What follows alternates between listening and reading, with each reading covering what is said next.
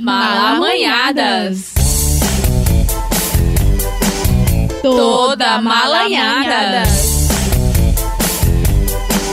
Malamanhadas.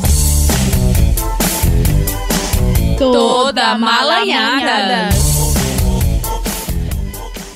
Eu sou a Nandomate e hoje estou aqui para testar um novo formato para o Malamanhadas. Estou sem minhas companheiras malamanhadas, mas não sozinha. Neste episódio estou com uma convidada muito especial, de Nayana Nascimento, indígena tabajara da comunidade de Nazaré, que fica em Lagoa de São Francisco. Ela é estudante de licenciatura em Educação de Campo, Ciências da Natureza pela Universidade Federal do Piauí. Ela também é diretora do Núcleo Educativo do Museu Indígena Anísia Maria que é o primeiro museu indígena do Piauí e já tem três anos. Seja bem-vinda, Dinayana. Obrigada, Nanda. Então, para começar, eu queria que tu me falasse um pouquinho sobre essa questão, né, que está ainda em andamento, não só a construção, mas também é o estabelecimento do museu indígena. A gente começou com o museu indígena não pelo espaço físico, né?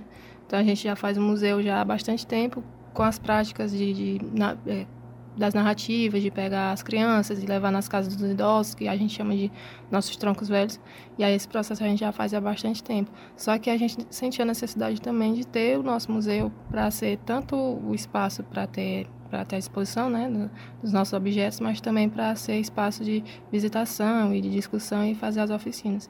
E aí a gente começou depois de um, de uma visita e de um encontro que teve, foi o segundo fórum de museus indígenas nacional, que foi lá em Buíque, em Pernambuco, e de lá foram uma equipe de cinco pessoas da nossa comunidade. E o encaminhamento desse encontro era que cada comunidade indígena fizesse seu próprio museu, para poder ter todo esse resgate da memória, e, é muito importante para a identidade de cada povo. E aí nossa comunidade abraçou esse projeto, eu também estava aqui na universidade, também peguei esse projeto e fiz meu projeto de intervenção no período, né? E aí a gente começou se reunir com a comunidade. Nesse processo, a gente, durante esse tempo, a gente se formou em associação, que hoje a gente tem a APIM, e aí a gente foi construindo tudo isso e a gente teve uma primeira casa, que foi uma casa do seu Antônio Niso, que ele já havia falecido, e nesse espaço a gente começou a colocar as nossas peças, as peças da caixa de farinha, as, as flechas, a, os material, artefatos de, de pedra, e tudo a gente foi reunindo também, né? A comunidade foi doando, a gente foi construindo lá. Depois dessa casa a gente foi para outro local, e aí a gente começou a ampliar mais, a gente começou a receber mais visitações, não só de municípios vizinhos, mas o, o objetivo principal é fazer com que a comunidade conheça a sua própria história. E que esse espaço seja de visitação, não só para ver objetos, mas que esse espaço seja de discussão, de troca de saberes, de, de que, ampli, que amplie né, o conhecimento e que a gente se, identifique mais, que a valorização da comunidade seja ainda maior, maior mas por parte parte mesmo na, das pessoas da comunidade. E aí depois desse local a gente teve que ir para outro, né, que é praticamente museu itinerante, mas também nesse processo da gente se mudar, né, de local, é bom porque a gente já percorreu quase toda a comunidade, então a comunidade inteira já conhece um pouco, quase toda a comunidade já conhece o museu e já participou de alguma atividade, tanto de visitação ou das tardes alegres que a gente faz, que a gente tem várias programações a, através do museu, né.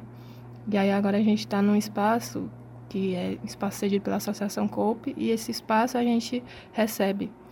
É, são duas salas, são, é um, um, espaço pequeno, a gente já tem expositores e muitas outras peças também.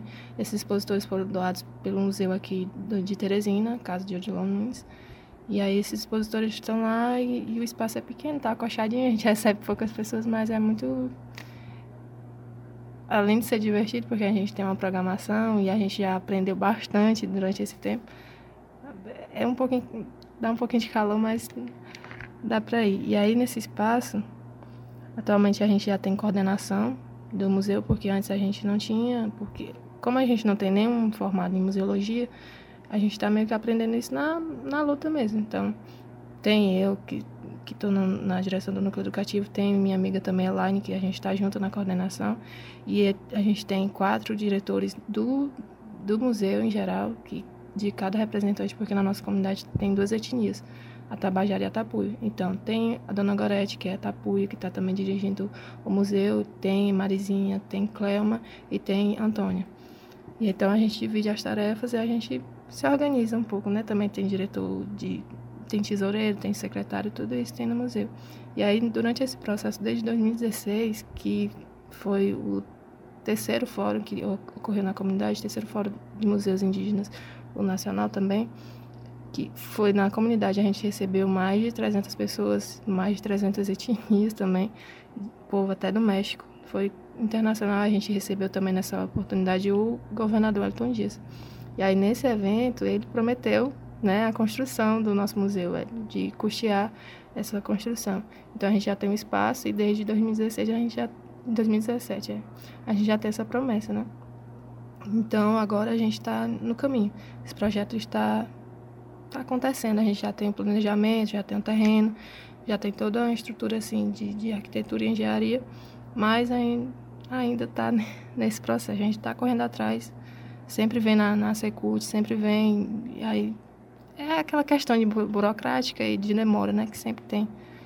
Mas que tomara que seja rápido, tomara que a gente consiga, porque a gente está dependendo muito. As nossas peças, elas estão lá nesse espaço cedido, mas a conservação não é a mais adequada, porque a gente tem muita peça de palha, muita peça de, de tecido, muito papel. Então a gente tá, já está até perdendo algumas coisas por falta desse espaço que a gente não tem para poder ter uma conservação adequada, né? Mas enquanto isso a gente vai aprendendo a, a, lidar, a fazer, improvisar, a cuidar das coisas para que não tenha cupim, para que não tenha tudo isso, né? Então, o trabalho do museu ele também está voltado muito para essa questão educativa da comunidade. Porque como houve todo esse processo que no Piauí não existia mais índio, teve todo esse genocídio, mas a gente sempre esteve aqui, a gente sempre permaneceu, né? Mas essa questão da gente ficar em silêncio, a gente ficar resguardado nas nossa, na, nossas comunidades, foi sempre pela questão do medo também. E pela questão do preconceito. E a gente até hoje sofre isso ainda. Se a gente chegar no, em algum espaço, a gente se declarar indígena, se afirmar enquanto indígena, porque você não está nu, porque você não anda pintado, porque isso, isso, isso, indígena só tem na Amazônia. Aí tem todo aquele estereótipo e tudo mais. Mas mesmo assim, a gente sabe. O povo piauiense sabe que aqui existiu indígena, que teve todos esses embates, todos esses massacres, e que de certa forma a gente ficou. A gente não está ainda aldeado, não está em Oca, porque a gente foi devastado. Então as tropas e os fazendeiros, nessa questão do latifúndio aí das, das fazendas, do gado, do, da soja e tudo mais, foi se expandindo. Então a gente teve que fugir e a gente foi massacrado. E dessa questão da remanescência, da gente estar aqui até hoje, foi principalmente por. Eu vou até continuar, né? principalmente pela questão das mulheres. Então, a nossa comunidade, o nosso povo, ele é formado, construído a partir do estrupo. Então, essa questão de dizer que a mulher foi pegada a cachorro, ou pegada a cavalo, pegada para amansar, que muitas famílias ainda acham normal, que dizem assim, repassam, né? Ah, minha avó foi pegada a cachorro, foi amansada, e tratam isso como normal. Só que a gente tem muitas pessoas que não sabem o porquê disso, né? Então, pegada a cachorro, pegada a maçã, foi acuada, foi pegada como animal, maltratada. É, depois de ter, já ter todo o massacre, ou de ter expulsado toda a, a tribo, todo o povo daquela... As mulheres iam ficando, então, matavam seus homens e as mulheres se pegavam como um prêmio ou alguma coisa, recompensa, e pegavam elas e estrupavam. Então, muitas comunidades surgiram a partir desse estrupo. Muitas mesmo não, não só a minha comunidade, mas também, assim, porque a gente se encontra muito com o pessoal do Ceará, com nossos parentes de lá, com os, os Guajajara, com todo, todos os povos, a maioria deles foram remanescentes por causa desse estudo. A gente está aqui sobrevivendo, vivo ainda, graças a Deus a gente está existindo, mas foi de uma história muito horrível, uma história muito triste. E é esses processos que a gente faz de, de resgatar a nossa história, resgatar a nossa memória, valorizar a nossa identidade é como se fosse até um favor, é obrigado, porque elas morreram e elas sofreram e todo, todos os nossos antepassados morreram para poder a gente estar aqui. Então, e muitos outros povos também eles se esconderam porque sabiam que se, se, se estavam praticando, se era indígena e se estava no terreno que era para ser para ter fazenda e tudo mais, se a gente se identificasse como indígena, a gente ia morrer, porque era objeto de recompensa, era objeto de né? Porque vários vaqueiros ou vários mandantes aí, vários fazendeiros faziam era mandar, ó, você vai lá caçar, e aí pegavam cortavam as orelhas dos indígenas e colocavam no colar. Então aquilo, ó, matei tantos. Então era prêmio, era tratado como animal, era a coisa mais horrível do mundo. Então, todo o Piauí foi palco disso. E esse todo esse processo foi fazendo com que a gente se acuasse, a gente ficasse com medo de tudo isso, se a gente se, a gente se identificasse, se a gente praticasse alguma coisa da nossa cultura, se a gente andasse nu, se a gente fizesse qualquer coisa, cantasse nossos toréis, a gente ia ser sacrificado de alguma forma. Então, a, gente, a modo de resistência do nosso povo aqui no Piauí foi se esconder, mas a gente se escondeu, mas a gente não esqueceu de quem a gente era. Então, esse processo agora, nesse momento, a gente está se organizando para fazer. Não é para poder se aparecer, porque cada comunidade está se organizando de uma forma diferente. Então, tem a comunidade Nazaré, com os Tabajaras e os Tapui. Tem em Piripiri, que são os Tabajaras também, nossos parentes. E em Piripiri tem várias comunidades também. Tem Queimada Nova com os, com os Cariris, tem Santa Filomena, que são os Gamelas. Então, tem vários povos que estão se organizando no Piauí através dessa luta, que agora a gente está se organizando um pouquinho mais para ir atrás dos nossos direitos, desses direitos que foram, durante muito tempo, né, cerceados. E aí, esse, o museu, o trabalho do museu é um, assim, é um que mais organiza a comunidade, porque mobiliza, faz com que a gente conheça a nossa história, a nossa origem, e a partir do momento que a gente sabe de onde é que a gente veio, o que aconteceu, a gente vai se identificar, a gente vai se fortalecer e esse fortalecimento na comunidade é muito bom porque a gente começa a saber, né? Começa a entender um pouquinho a história, não só do que a gente vê na escola, nos livros de história, falando que o indígena é só o da Amazônia e que tem todo aquele estereótipo e que no Piauí não existe mais índio, não existiu, talvez, não, né? E tem toda essa história, não aceitar somente essa história que é contada, que faz que é planejada para a gente ser meio que alienado, né? Então a gente começa a passar a escutar as pessoas da nossa comunidade, as pessoas, as vivências, as histórias, porque se elas estão lá e se elas viverem tudo isso, se essa história está viva até hoje, isso aconteceu. Então esse processo da gente resgatar e ter todo esse essa troca de, de das narrativas da, das contações orais, né? Mas a gente também está fazendo esse registro não é só, ah, só a comunidade está lá conversando tudo mais, porque a gente sabe que às vezes a gente está na nossa comunidade e o pessoal pensa assim, ah, precisa de prova, precisa de exame de DNA para ser indígena, precisa disso, disso, disso, disso, disso. Na verdade, não. A gente está na nossa comunidade, a gente tem nossa própria cultura, a gente tem nossas manifestações, nossos valores, a medicina indígena, a gente tem as nossas danças, os cantos, as lendas, a comida, o modo de moradia, o modo de relacionar com a natureza, tudo isso a gente tem. E aí a gente já a gente faz pintura corporal, a gente tem nosso maracás, a gente fabrica nossos instrumentos musicais, a gente fabrica toda a tinta corporal, a gente faz o nosso artesanato. E tudo que a gente faz na comunidade, se a gente se identifica como indígena, é indígena pra gente. E aí a gente também está resgatando até a língua tupi também, que a gente já perdeu, né, bastante. Porque também nesse processo de resistência, se a gente não aprendesse português, a gente não ia estar tá dentro dessa, dessa cultura, né, que é hegemônica e que a gente tem que aceitar de goela abaixo. Vai indo assim, né? Então o processo do museu é muito bonito também, para ajudar nesse resgate e na valorização da, da nossa memória. É, vocês passaram esse tempo recolhidos, né, invisíveis e tentando mesmo se esconder e agora é um movimento contrário e por isso a importância do museu e por isso essa importância mesmo de erguer realmente o museu nesses três anos ele está sendo de uma certa forma itinerante, né? Mas agora a importância de, de firmar mesmo ele, apesar de já existiu de certa forma um conhecimento da, da população, né, da existência do museu, mas agora a importância de ter um local mesmo e um local adequado também para estar tá guardando todos esses materiais. Você falou aí também dessa questão da história do povo, tocou um pouquinho né, na história do povo tabajara, e eu queria que tu me falasse um pouquinho dessa relação, né, das comunidades tabajaras que estão aqui no Piauí, mas que muitos também vieram, né, do Ceará, então. Sim. Eu queria que tu me falasse um pouquinho da história do povo tabajara para as pessoas conhecerem. Então, como nesse no local onde a gente mora, né? Que é a Serra da Ibiapaba, toda a área da Serra da Ibiapaba também, porque é do lado do Ceará. Então, nesse espaço é um grande corredor aonde o povo indígena se deslocava, porque a gente não ficava, não era fixo de um local para sempre. Então a gente se relacionava com a natureza ali, a gente aproveitava os recursos, mas a gente sabia lidar com eles, né? A gente não usava até se acabar. Então, naquele período que já era escasso alguns alimentos e tal, a gente se deslocava para outros também. E esse corredor, que a gente chama de corredor, é um corredor assim que pega o Ceará e vai até chegar na Amazônia também, tem todo esse tem todo esse histórico da, das populações indígenas de irem para outros locais também, tanto para fugir como também para poder procurar outros locais. Então, iam, voltavam. Então, a gente não pode dizer que o povo tabajara é só do Piauí, o povo tabajara é só do Ceará. Então, por causa desse processo.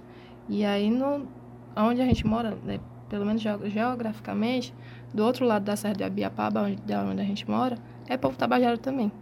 E aí, sempre nas, nas histórias orais da nossa comunidade, diz assim: povo do Ceará que veio para cá, né? povo do Ceará, os indígenas do Ceará. Também tem uma questão com os cadóis e os cabeludos, que é uma história que a gente sabe um pouco, mas a gente não sabe direito, a gente está indo atrás também se são etnias diferentes, se é um povo que fugiu e que se nomeou com outro, com outro nome para poder fugir, né? Então tem toda essa história também na comunidade. E o povo tabajara também de Piripiri, ele veio pelo litoral, veio de Parnaíba. E aí a gente foi se encontrando. Então a gente sabe que o pessoal, o povo tabajara se dividiu. Porque foram chegando, né? Os fazendeiros foram chegando de, do sul do Piauí para o norte, né? Então começou de lá. Então no sul do Piauí a gente tem um polo de agronegócio muito grande, que começou dali. Então eles foram vindo e a gente foi se recuando, a gente foi indo para o litoral, foi indo mais para essa região da extrema, né? E aí esse corredor é tanto formado pelo, pelo povo tabajara, mas também com outras etnias, mas tem todo esse processo, né, de deslocamento. Então, ali na, na, nossa comunidade tem todo o espaço, foi, se fixou um povo tabajara ali. Outro, outra etnia também se fixou ali porque a gente tem toda a questão de, da espiritualidade também do território. O local tem as nascentes e ao redor das nascentes tem cemitério indígena, tem muita cerâmica, tem plantação de bananeira ao redor do cedro que é, que é um, uma nascente que a gente está protegendo e preservando até hoje. Tem o Corralinho e também tem a questão que a nossa comunidade antes ela não chamava Nazaré. Essa é uma questão religiosa, porque chegaram os padres, a maioria das comunidades né, que se chegam, Lagoa de São Francisco, foi o padre que chegou lá e, e mudou o nome da, do município. Na nossa comunidade ela chamava Itamaraty. Itamaraty é um nome indígena, significa rio de muitas pedras, rio de pedras pontiagudas, né? Então, esse a gente acredita que se chamava Itamaraty por causa do Corralinho. O Corralinho é um rio, mas só que ao redor dele é muito pedra, né? E aí nesse espaço a gente aí tem todas as histórias, tem toda até até hoje o que se permanece de cultura e que a gente ainda conseguiu resgatar.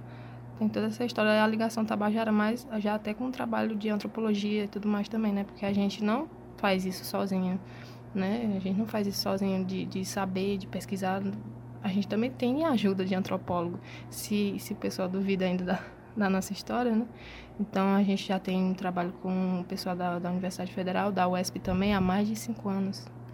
Então, a gente, esse trabalho não é de agora, não é uma coisa recente, recente, recente, recente. Chama esse processo, assim, para alguns pesquisadores, chama de emergência étnica, né? que é como se a gente estivesse surgindo agora, mas a gente sempre teve. Mas aí outros chamam de reemergência étnica, que é dentro do, do processo político que a gente está, muitos do, dos povos tradicionais eles estão lutando ainda mais para poder permanecer vivos, né? Porque todo esse governo aí ele é contra, nem, não é só contra os indígenas, é contra qualquer povo popular, qualquer cultura popular, qualquer povo tradicional que, que aí a gente. E só piora, né? e tá só piorando. Mas é com relação ao povo tabajara é isso mesmo. A gente se identifica muito também com a cultura tabajara e a gente se relaciona muito com os parentes do Ceará. Então, essa uh, recentemente a gente teve um curso de formação da língua tupi e foi com os nossos parentes tabajaras também lá do Ceará, né? Então, a gente está fazendo esse processo é, de intercâmbio com eles também. Então, os torés, as canções, a gente se doa, a gente doa canções de um para o outro. Tem uma troca também, então, assim, dentro da, da cultura indígena tem alguns algumas práticas que é próprio da cultura indígena. Então, essa, essa, essa questão da espiritualidade, quando a gente recebe algum canto, tem tem os seres da natureza, tem os nossos antepassados, que, que são eles que tomam de conta da, do nosso trabalho. Então, se a gente faz isso, se a gente faz aquilo, se a gente deve ir para a luta, se a gente tem que recuar um pouquinho, se a gente tem que organizar a comunidade, se a gente tem que ter pajé. Por exemplo, a nossa comunidade ainda não tem pajé, mas isso foi consultado. Então, a gente tem o nosso pajé, que é o pajé Barbosa, que é do Ceará, mas ele já teve na nossa comunidade, a gente já teve um processo de, de né, para saber se a gente vai ter pajé agora. Não é o momento. Então, a gente, a comunidade precisa se organizar primeiro precisa estabelecer, toda a comunidade precisa entender o que é ser indígena.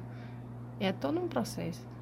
E aí a gente já tem o nosso cacique, né, que é uma liderança que pode ir representar a gente e resolver as questões burocráticas também, né? E precisa. E esse cacique ele foi escolhido pela comunidade. Não é, ah, agora você é cacique, né? Então o cacique ele tem que proteger a comunidade, ele tem que que que sabe, saber lidar com essa questão de leis, saber resolver burocracia, vir aqui para Teresina direto resolver questões, é, saber conversar com os outros povos também, programar os eventos que a gente vai ter. Tu falou aí dessa questão é, de reorganização, né? Porque, como tu falou desde o começo, que existe esse um movimento agora contrário ao que antes acontecia com vocês de recuação, de se esconder, enfim, por todo, do, toda a história, né, é, do povo dizimado e tudo mais. E é muito interessante isso, porque eu estava aqui lembrando, quando a gente está no colégio estudando sobre, sobre o passado, é como se o povo indígena fosse o passado, somente o passado. Eles não fossem o presente. Uhum. É como se dentro da história do Brasil é, fosse tratado só como um povo que existia, uma coisa distante. Que já foi colonizado, já foi, já entrou nessa, na, na cultura, na cultura hegemônica, na cultura da Europa, e a gente já, já é um povo brasileiro, é como se fosse homogêneo, né? Mas que na verdade não é. Exatamente, como se fosse um povo brasileiro e, e pronto. É como se. É, é, muito, é muito louco isso, e, tipo, isso contribuiu muito para que hoje em dia as pessoas não conheçam praticamente nada. É claro que ultimamente, né, vamos falar assim de tempos, é, recentemente, existe uma visibilidade porque as pessoas estão indo à luta. A gente teve ano passado a primeira mulher indígena que foi eleita deputada, isso é uma coisa muito importante de se falar, mas assim, para ela ter chegado lá, já, né, existe muita luta. Mas, assim, é uma coisa recente essa questão da visibilidade. Porque agora, né, os povos estão, é, até mesmo por conta dessas... É, vamos falar, desse, dessa conjuntura política que é massacradora e as pessoas têm que resistir, têm que lutar e por isso estão aparecendo, né?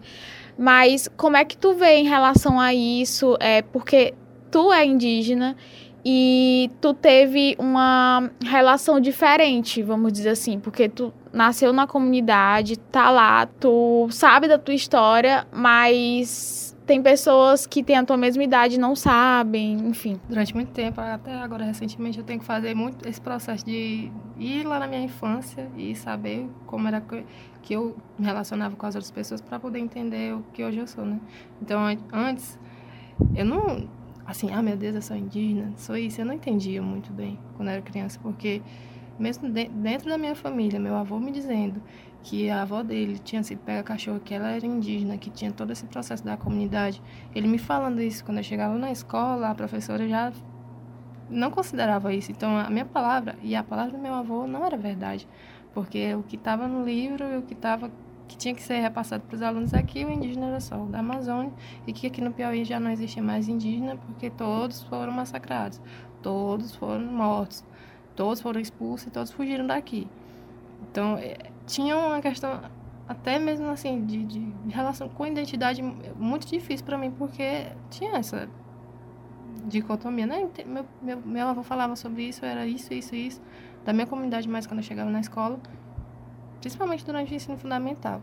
E aí, não só eu, mas também meus primos, praticamente toda a comunidade era assim. A gente sabia, os nossos avós falavam da nossa história. Então a gente via muito ainda da nossa cultura, todos os remédios caseiros, todas as lendas, tudo, a história a gente via muito dentro da comunidade. Mas a gente não tinha esse processo de entender que isso que ainda se mantinha vivo dentro da comunidade era a questão da nossa cultura indígena, era a nossa identidade indígena. Então, a nossa comunidade hoje ela é muito desenvolvida assim, né? Se você tem internet, que as pessoas dizem que comunidade indígena não pode ter, mas a gente já tem, a gente internet é direito agora também, né? Então, a gente tinha muito esse processo com a agricultura familiar, mas que foi se perdendo também um pouco, porque vai chegando, né? É uma, uma cultura não é só específica, não é, não é não é estática, não é só de uma forma, né? E, e também dentro desse processo, como é que a gente ia se manter com a nossa própria cultura se foi chegando é, cultura, é, religião, é, católica, é isso, tem que trabalhar. A gente não tem terra, a gente na nossa comunidade, a nossa população ainda trabalha para os grandes donos né, de terra. Então, a gente foi expulso também de um local onde a gente morava, que era Chã. A gente teve que sair de lá porque o gado ia entrar dentro da casa das pessoas. E a gente teve que ir para outro local. E, esse, e, esses terrenos têm toda aquela questão de ser vendido por, por é, alimento e tudo, mas tem toda essa questão, né? Então, muito até hoje ainda não tem, muitos ainda não têm a documentação da terra, porque essa terra não é, não são deles, mas a gente já, já mora ali há tanto tempo também. E tem toda essa relação de, de poder sobre a gente, os coronéis e tudo mais. Até hoje ainda tem na comunidade. Então, a, a, a gente está ali do lado de Pedro II. A gente era Pedro II. Era do município de Pedro II. A gente se emancipou, está com 28 anos. Pouco tempo. Então, até quando se pesquisa também sobre a história dos indígenas lá dessa região, está muito interligado com Pedro II. Mas a gente era Pedro II, né? Então, quando se colocar das cabeludos, vai chegar até lá. Mas tem todo esse processo, assim. Tem uma questão muito interessante que aqui no Piauí, principalmente, e no Nordeste, o indígena ele é muito politizado, ele é muito entendido de direitos e muito entendido de leis, porque foi uma forma também da gente resistir, a gente começar a entender, né, todo esse processo de, de ser vereador, de ser, de participar, de ser de advogado, de, de ter formação e tudo isso, porque para poder a gente resistir, para poder a gente entender também como a gente se manter vivo, né, dentro dessa dessa questão se, se uma cultura era melhor que a nossa e a gente tinha que aceitar ela, a gente tinha que assimilar, então a gente assimilou um pouco, mas a gente não esqueceu das nossas raízes. E é esse processo que a gente está fazendo agora, que a gente já faz há muito tempo, mas que se fazia muito pequeno dentro de cada comunidade. Então, tem muita relação com é, grupo de jovens, é, grupos é, de escola bíblica, quando a gente vai conversando né, com os outros povos, com as outras comunidades. Então, se mantia esse resgate, né, toda essa ressignificação de algumas culturas da gente e se mantendo dentro da comunidade. Mas quando a gente começou a sair da comunidade, a gente começou a entender que outras comunidades também passavam pelo mesmo processo, é que a gente foi né, nessa troca que a gente se fortalece ainda mais. Então, Piripiri é diferente de Lagoa de São Francisco, Queimada Nova é diferente de Lagoa de São Francisco. É, Santa Filomena, Bom Jesus é diferente de, de Queimada Nova. Mas em comum, em, todo, em tudo isso, é, o que a gente tem é de ter o direito e ter o respeito da gente se identificar como indígena e a gente ser respeitado e não ter exigência nenhuma da gente ser assim, assim, assim, assado e a gente ser desconsiderado. Então, porque a gente é muito difícil a gente se afirmar indígena e até hoje as pessoas ainda acreditarem que não tem. Então, quando a gente, quando eu falo que sou indígena, a primeira coisa, você é branca. Mas meu avô não é branco. Mas não é só a cor. É a minha cultura, é a minha identidade, é a terra, tem uma relação muito grande com a terra, é, são as práticas, são os rezadores, são, é a comida, é tudo, não é só a minha cor que faz isso. E se, como, como eu já falei, que as nossas comunidades foram formadas principalmente pelo estrupo, quem estrupou não foi o indígena, foi o branco. Então essa carga genética também, essa foi ficando. Eu sou branca, mas eu entendo todo esse processo que, que a branquitude tem. Então, a, o Brasil ele é entendido, é, é, diverso, é tudo isso, mas o quilombola não pode praticar, a sua cultura não tem respeito. Tem uma tolerância religiosa muito grande. O indígena não pode frequentar os mesmos espaços que, que um advogado frequenta, que uma pessoa frequenta, porque ele vai de penacho, vai com a pintura, ele não pode entrar. Lá em Brasília, o indígena não pode entrar com o maracá, mesmo que ele não vá tocar ele tem que deixar do lado de fora, porque qualquer barulho daqui dali vai, vai atacar, é, é, vai incomodar. Então, onde a gente está, quando a gente se, se identifica como indígena, incomoda. Porque, de certa forma, eles querem que a gente permaneça em silêncio. Porque a gente é como se a gente fosse tomar a terra de, que é da gente. E a gente estava aqui. Quando esse pessoal chegou aí, quando esse pessoal português aí que quis tomar o Brasil, descobrir que, na verdade, a gente já estava aqui, não é descoberto, colonizou, quis, quis tomar, quis fez tudo isso, acabou que hoje o Brasil está se acabando cada vez mais desde esse, desde esse tempo. Então, são 500 anos de, não de descobrimento, mas de destruição. Acabou com a nossa cultura, acabou com, assim, não acabou, acabou com a nossa liberdade. Então, aí, até hoje também a gente se une muito com, com os quilombolas, com os negros, porque é uma luta também que a gente foi escravizado, a gente sofreu muito na mão deles. E aí tem todo esse processo. Eu posso ser branco, mas eu entendo todo esse processo. E não é minha cor, assim como o negro, não é minha cor que vai determinar o que eu sou.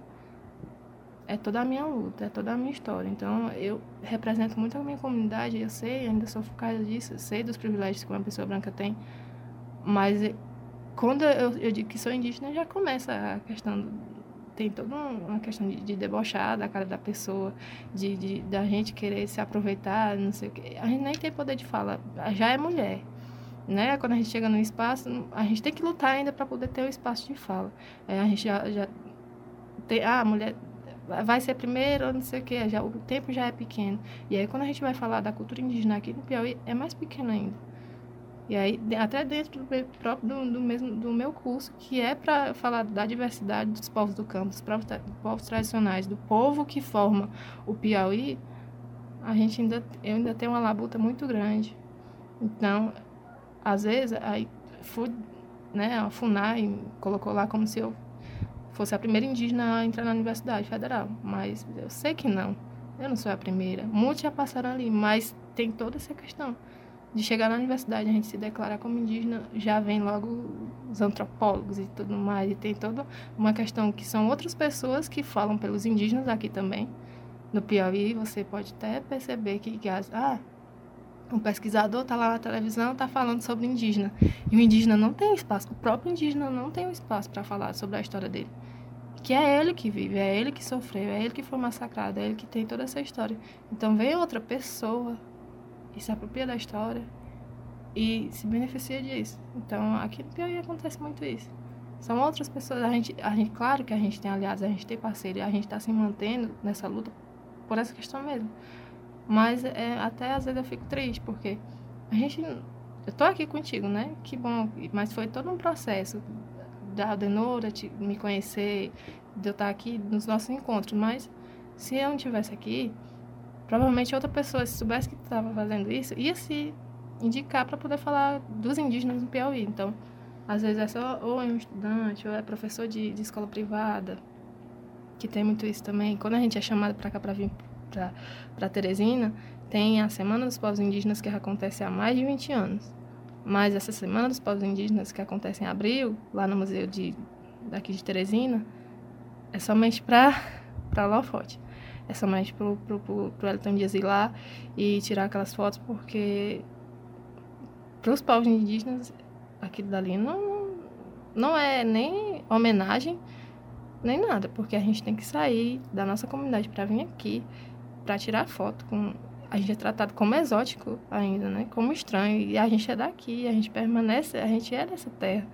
Então, é muito assim, são muitas questões que a gente sofre ainda. Muito, muito, muito. E a gente tem que tratar essa questão de. Aí você imagina você tá falando isso para criança, é quando a criança chega aqui, uma criança de chega aqui em Teresina, ela tem que tirar fotos com várias pessoas. Essa criança ela vai ficar meio que traumatizada. Ela pode interpretar essa questão de várias formas, né? Tratar, ser tratado como estranho. E se aí se a gente coloca uma pintura se a gente faz a nossa pintura de genipapo, se a gente anda aí, só as pessoas andam tatuadas, mas quando a gente faz a nossa pintura de genipapo, é, os olhos são de cima a baixo. É uma estranheza muito grande ainda. E, esse, e aí o que a gente pensa, o que a gente está fazendo, não é só para dentro da comunidade. A gente não, a gente não é obrigado a fazer com que as pessoas nos respeitem. a gente já respeita. A gente quer ser respeitado. Aí tem todo esse processo da gente pegar toda a nossa história, fazer lá todo um trabalho na nossa comunidade para que as pessoas da comunidade, que os indígenas da comunidade entendam todo esse processo, tanto do massacre, tanto do preconceito que se sofre, tanto da discriminação, para poder eles entenderem e saber lidar também diante dessas situações. E aí, quando a gente sair de lá, quando a gente receber alguém da comunidade, a gente tem que saber lidar. E aí, quando a gente faz todo esse processo, que a gente se identifica ainda mais, que a gente ressignifica várias coisas, é que a gente consegue se afirmar, tipo, na, na tua frente, eu tô aqui, sou indígena. Tu é branco, mas eu sou indígena. Não tem, você não pode dizer o que eu sou. Não é você que tem que dizer, sou eu. Sou eu que pratico tudo na minha comunidade. Sou eu que, aonde eu vou, quando a gente se reúne no Ceará, ou a gente se reúne em Pernambuco, ou a gente se reúne aonde for, no, no Brasil todinho. Eu sou indígena em todo lugar. Não sou indígena só lá na minha casa, né? Então, a, é um processo também que a gente tem, tem que aprender todo dia a lidar, né? Mas é, a gente vai indo. A gente tá resistindo, a gente resistiu até agora, a gente vai resistir sempre, sempre que for preciso. Então, é uma luta que, que não tá só com a questão indígena também, como eu te falei, né? É uma luta de muitos povos.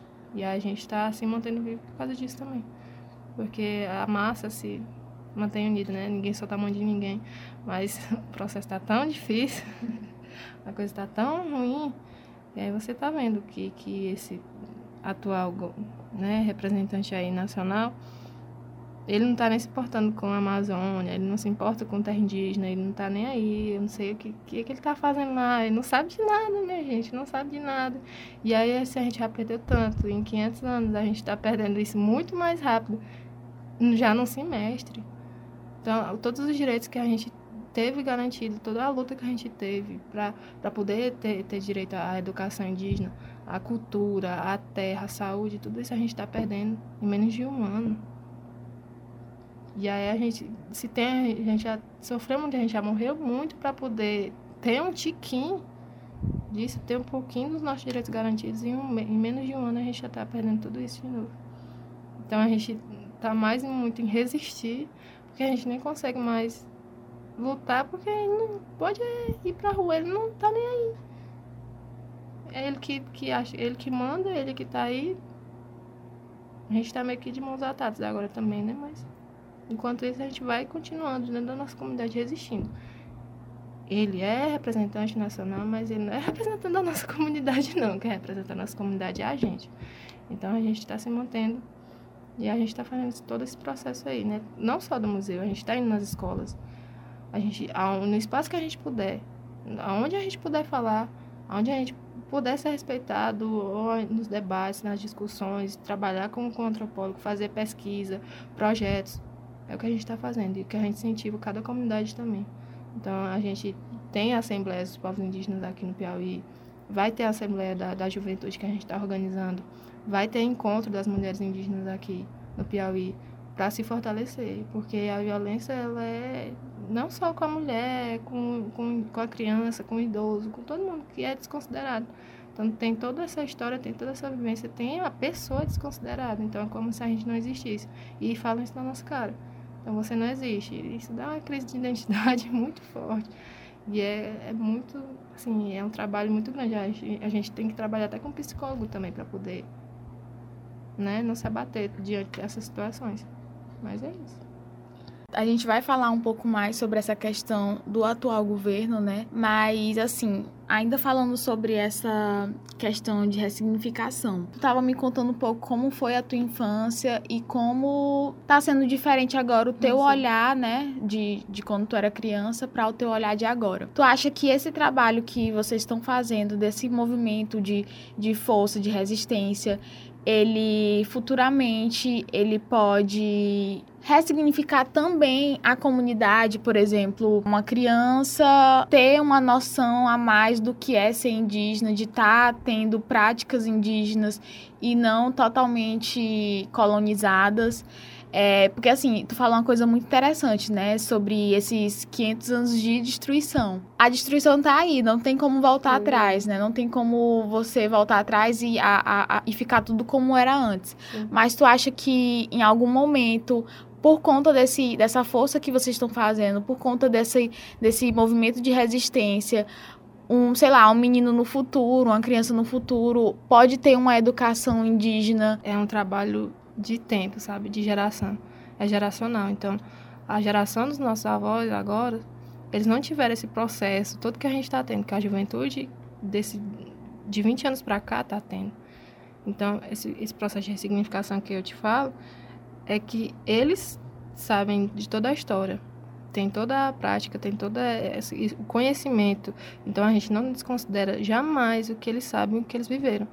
E aí a gente está fazendo esse processo de repasse, mesmo que, que, é, que era para ser naturalmente repassado tanto no processo de educação escolar, mas também em qualquer ambiente, né? Que, que... E aí a gente está pegando esse conhecimento e passando para as crianças. E mesmo que a gente pense que só no futuro, daqui a um tempo, que isso vai estar tá acontecendo, já está acontecendo. Então, eu, eu tenho 21 anos, né? Eu já, desde criança, estou nesse processo, mas eu era muito calada. E, assim, sempre participei de muita coisa, mas é aquela pessoa que só observa. Mas eu gosto muito de observar e já observo muita diferença dentro da nossa própria comunidade. Então, hoje uma criança, ela já sabe cantar toré, ela já sabe muita coisa, ela já sabe se pintar, ela já sabe as brincadeiras que a gente resgatou, muitas brincadeiras que estavam sendo esquecidas totalmente, a gente já resgatou. Então, eles sabem poesia, eles sabem contar a história da comunidade através de poesia. E que eu, eu não sabia fazer isso. E aí esse processo que a gente está fazendo na comunidade já tem muitos resultados. E por mais que a gente pense que é pequeno, não, não é pequeno. Só esse processo da gente entender todo o massacre já é um processo de educação muito forte, da pessoa entender, né? Que minha, minha bisavó morreu por causa disso e disso. Um povo todo, uma população gigantesca morreu para eu estar aqui. Lutou e que foi, foi obrigada a sair de, de, seu território, obrigada a fazer tudo. Obrigada, não foi em comum acordo, foi obrigada. A gente, todo mundo sabe que, que eh, essa questão da colonização que foi obrigada, mandavam lá os jesuítas colonizar e ia poder aceitar a religião católica e esquecer da nossa para poder eles fazerem o que quiserem. Então como a gente estava inserido neles, inserido na cultura deles, eles sabiam né, como manipular a gente. Mas eu acho mais massa que a gente conseguiu resistir, que a gente tá aí, a gente é muito mais inteligente que esse povo aí. E aí, esse processo ele já está acontecendo, pelo menos o que eu observo na minha comunidade. E esse processo ele está ele tá assim, com relação à questão cultural e questão de resgate, ele está muito avançado na nossa comunidade. Mas o que a gente tenta fazer também é que nas outras comunidades também tenham, né? Então a gente tem um processo de intercâmbio muito grande. Não necessariamente depende do Estado para a gente fazer isso. Então, assim, quando a gente se encontra, ó, faça o museu de vocês. Não faça o museu só para poder ter as peças. É todo esse trabalho ao redor disso. Então, esse processo geracional que a gente está fazendo de pegar toda a história. Quem pergunta aos idosos com a história, né? os jovens acompanham, mas quem está perguntando mais são as crianças. Então, a gente relata, a gente escreve, a gente grava, tudo isso para que quando essas pessoas mais velhas se forem, quando é, como a gente já não conversa tanto e a gente já não conta tantas histórias como eles contavam, né, se reuniam, a, reunia a família toda e fazer aquele processo de conversar e contar as histórias, a gente está muito mais mecanizado só naquela mensagem do WhatsApp, então a gente já faz, a gente já está pensando nisso. Então, esse processo de ressignificar é aproveitar os, os instrumentos que a gente tem hoje. Porque não tem como voltar mesmo atrás e, e, e, tirar tudo isso que a gente já sofreu. Não tem como. E esse processo de resistência é muito disso. Aproveitar o que a gente tem. Se a gente tem internet, a gente tem gravador, a gente tem é, fotógrafo, a gente tem amigos aí para ajudar a gente a fazer tudo isso, a gente faz. Então, oficina de comunicação, é, oficina de trançado, a gente pega as pessoas da nossa comunidade que sabem fazer todo esse artesanato, em que ainda estão vivas, a gente já faz essa transmissão, então a gente grava. Se ele, um dia não puder, a gente vê o vídeo fazendo, né?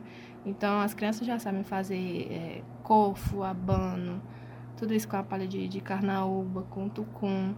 É, quebrar coco. A gente já levou as crianças para o meio do mato para tirar coco, para quebrar, para fazer o azeite, para saber como é que faz o coco para ralar, para colocar no beiju para fazer a farinhada. A gente já acompanha, acompanha o processo todo da farinhada, desde a arranca da mandioca até lavar, fazer a farinha. E o jovem já sabe fazer isso. Então, assim, Você imagina que isso vai se, vai se permanecendo, isso vai se ressignificando para cada jovem que está ali, ele vai entendendo isso, vai entendendo isso de uma forma diferente, não só como natural da comunidade, mas como forma de resistência, cada prática da nossa comunidade, ele vai repassando isso. Então, isso vai ficando. E aí isso vai permanecendo na nossa comunidade. Mesmo que ele saia de lá, ele vai saber, eu, eu fiz. É, cada pessoa vai se identificando como pode, né? Então cada pessoa já vai. Eu sou, eu gosto muito da farinhada, então a minha área é a farinhada, eu defendo a farinhada, eu sei fazer isso. Então a gente, como não tem tanto esse processo, a gente se per perdeu muito, né? Do pai ensinar para o filho a fazer a tarrafa para pescar, a fazer a cerâmica para fazer o pote, a mãe ensinar a filha, né? A, a fiar o algodão para fazer o lençol de algodão, no tiar, a gente já perdeu muito, muito, muito tempo com isso, mas a gente pegou tudo isso que a comunidade ainda, ainda tinha e tudo que a gente ainda tem, que a gente tem vontade que volte. E a gente faz o diagnóstico, a gente fez o diagnóstico da comunidade inteira com a ajuda de, de pesquisadores e tudo mais. Né? A gente fez essa pesquisa toda. Então, tanto da, da questão como da construção das moradias, das narrativas, das festas, a gente chama Tarde Alegre um dia que a gente faz tudo. Então a gente pega todas as brincadeiras que a gente nomeia para aquele dia, as canções, a gente faz o toré, a gente conta piada, a gente faz é, práticas com, com estilingue, com arco e flecha também, a gente faz com matança do pato, é, gincana, tudo, as adivinhações que, que muitos dos nossos avós faziam, a gente coloca, faz premiação, ganha um colar, ganha comida, ganha tudo isso, a gente faz uma tarde alegre. Isso se estende até a noite. Então, essa, essa ressignificação é muito disso. Não só da gente saber, a gente pesquisar e anotar no papel, mas a gente praticar, a gente colocar, inserir de novo na comunidade manifestar, fazer as, nossas práticas de novo e, e, continuar fazendo isso de uma forma diferente. Claro que não vai ser como antigamente.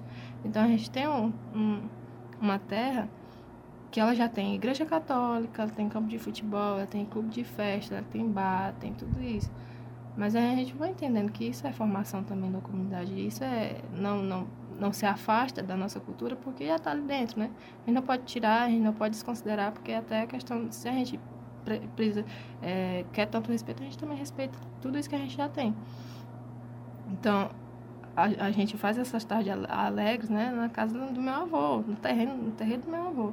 Então, a gente, a gente tem a oca lá, a gente tem o pé de manga, e debaixo de tudo isso a gente faz as rodas. A gente faz festa de aniversário, a gente faz os encontros do grupo de jovens, do grupo de jovens que a gente tem, que é o Jointê. E eles fazem tudo. A gente tem cinema indígena, a gente tá fazendo tudo isso. E aí os meninos são apaixonados por fotografia, então a gente tem oficina direta disso, né? E, e os meninos fazem tudo. Então a gente pega lá, a gente tem um, uma mesinha assim que a gente coloca lá os maracás, os meninos vão fazer maracás. Então quem já sabe já vai repassando pro outro. Então os nossos, os nossos avós já não, não sabiam fazer o maracá. E aí quem ensina, aí tem esse processo, né? Agora de que são jovens que ensinam os mais velhos a fazer os maracás, que, que é como se fosse o. É que faz a, o barulhinho, que, que eu esqueci o nome, que é da, da criança. É maracá. É chocalho. Chocalho, né? E a gente chama de maracá. Então é faz com coco babaçu, ou com coco da praia e com cabaça.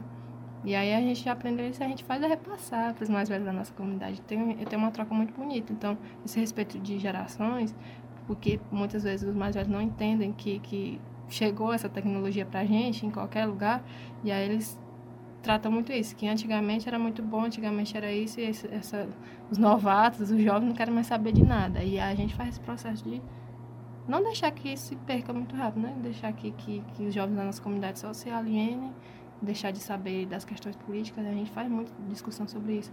Para não deixar ele, né, aceitar tudo que, que vem para ele de bandeja e de, de só acreditar naquilo que está na televisão e só acreditar naquilo que os políticos falam. Né? A gente faz muito isso, de, de pegar, olha, você é assim, a gente se aceita do jeito que você é. Então, até com questão da homossexualidade também, a gente trabalha tudo isso. De, de aceitar o papel da mulher na comunidade, porque a gente tem a questão dessa tradição no, no, campo, né? E que a mulher é muito submissa, ela é muito tratada só como aquela que tem que cozinhar e cuidar dos filhos. Então, a gente já tem esse processo também, né? De, violen de discutir sobre a violência, discutir sobre drogas, discutir sobre várias coisas. Então, não é só esse processo ah, de se identificar como indígena é de ser um cidadão, de ser uma pessoa, de ser humano. Então a gente tem toda essa, preocupação com as crianças. É, esse núcleo educativo é muito isso. É formado por, por uma orientadora, que é, a, que é uma professora, que ela que é minha madrinha, que é minha tia, né? Que ela já tem esse processo muito grande de luta dentro da comunidade de resgate. Mas ela está orientando agora. E tem todo esse processo de deixar também. A gente ensina, a gente transmite tudo isso, mas que a juventude, ela faz também, né? Ela é ativa, não é só tá lá só recebendo essas coisas. Então, é, é uma construção muito bonita de, dos nossos troncos velhos, das crianças, dos adultos, da juventude. É uma troca muito grande. E aí a gente vai se é uma palestra sobre a mulher, não vai ser uma mulher, não. Vai um homem também, para poder entender que tem que respeitar a mulher.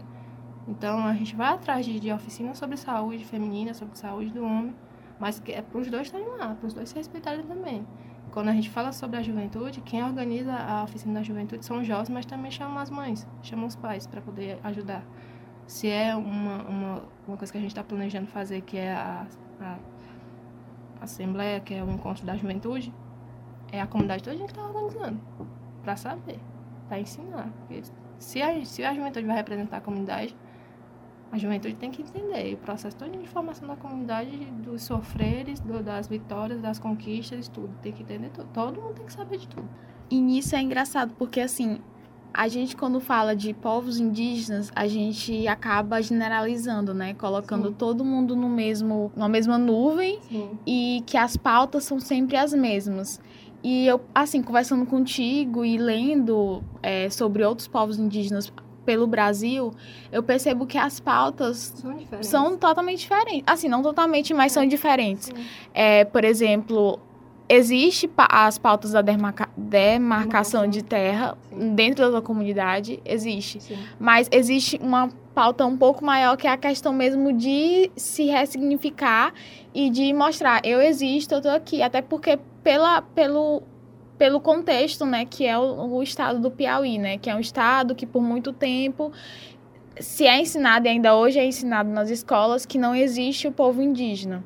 E assim, é, falando dessas pautas é, que são diferentes, eu percebo isso, né? Por exemplo, uma, uma comunidade indígena lá do centro-oeste, ela tá é, mais, assim, é uma, uma, uma comunidade que tem as suas tradições ainda fortes, mas que elas estão lutando por conta da demarcação de terra. Sim. Aqui no Piauí, é, não existe isso, vamos dizer assim, tipo, é, vocês estão ainda acuados e estão tentando é, se reerguer.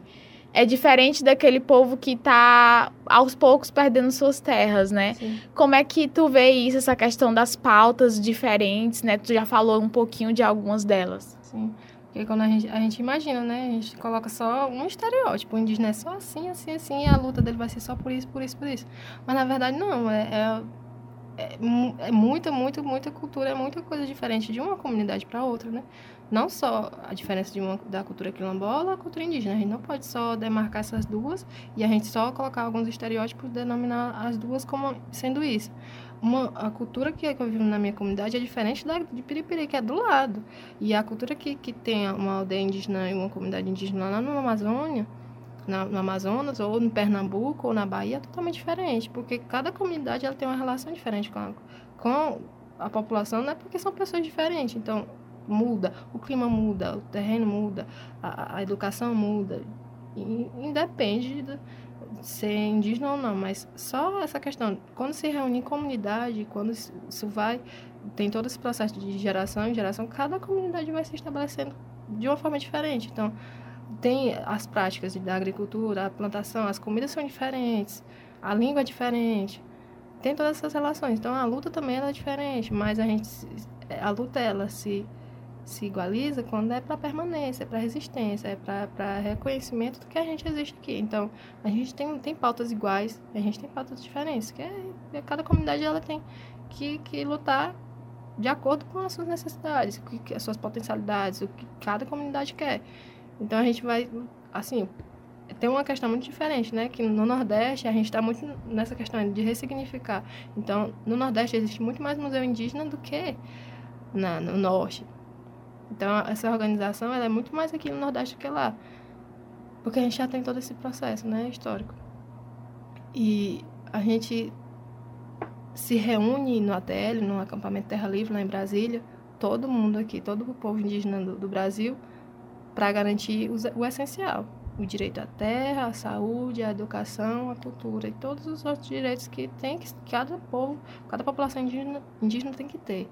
Mas aí vai se dividindo, né? Então tem o nacional, tem o, o, o a, a, nossa pauta que é nacional, que é para todos os povos indígenas, tem o regional, tem para a população aqui do Nordeste. Aqui no Nordeste, o último estado a, a, a se reconhecer ainda como que, que houvesse população indígena foi o Piauí. Então tinha o Rio Grande do Norte e aqui o Piauí, que ainda não. Como que pode, né? Se todo o Nordeste tinha indígena, como é que, que, que só o Piauí e o Rio Grande do Norte não ia ter? E aí a gente se fortalece muito nisso. Então, no Nordeste a luta já é um pouquinho diferente, mas para garantir essa questão regional mesmo. Porque tem todo um processo. Cada, cada região, ela foi é, colonizada de uma forma e ela tem um sofrer diferente.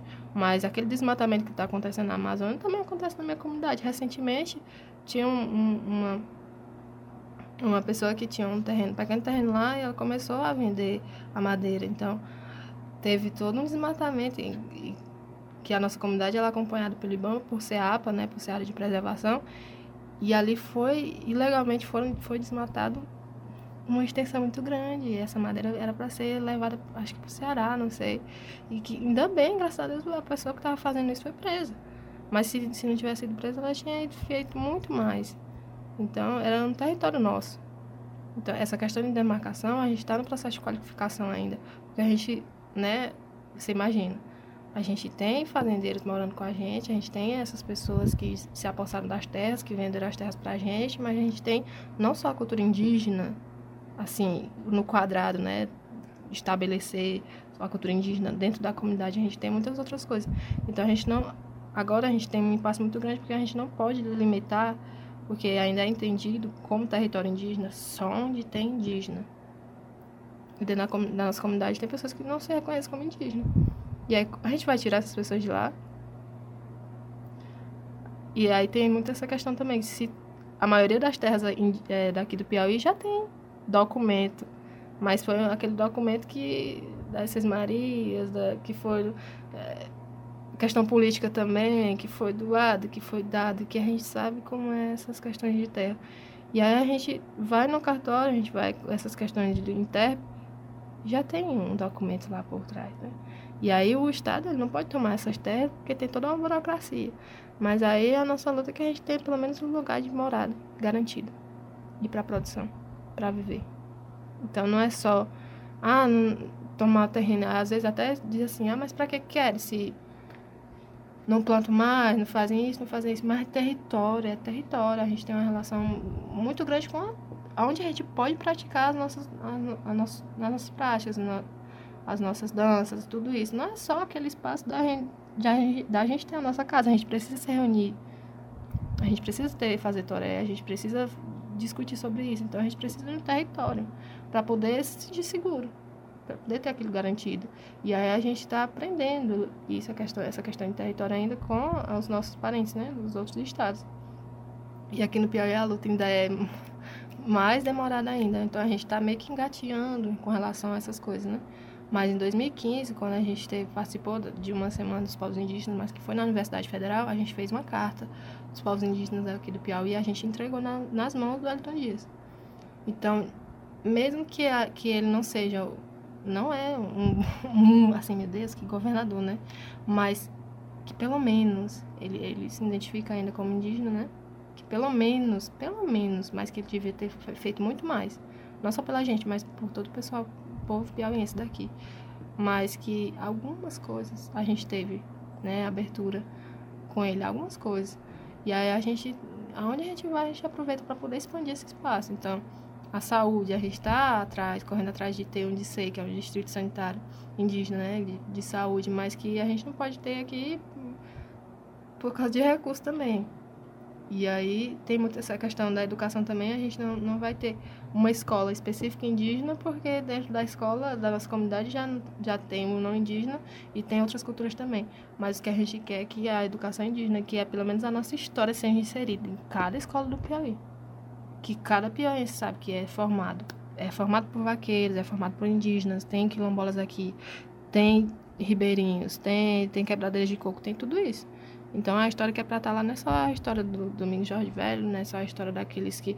os, os heróis, não sei o quê, o, e ter essas estátuas, ter todas essas representações, ter cidades em homenagem, ter espaço cultural em homenagem a tudo isso, a todas essas pessoas que foram as pessoas que massacraram e que acabaram com o território aqui do, do Piauí, que acabaram com a gente. Então a gente vê tudo isso, é homenagem, é escultura não sei aonde para quem matou o indígena, é a luta do Genipapo, mas quem é representado lá, no, lá no Campo Maior, tem o massacre de novo, a gente vê, acontece tem toda a representação do massacre, mas quem, quem é glorificado é a pessoa que massacrou. Então, é, são as poesias, são as canções, são os espaços, mas para quem destruiu?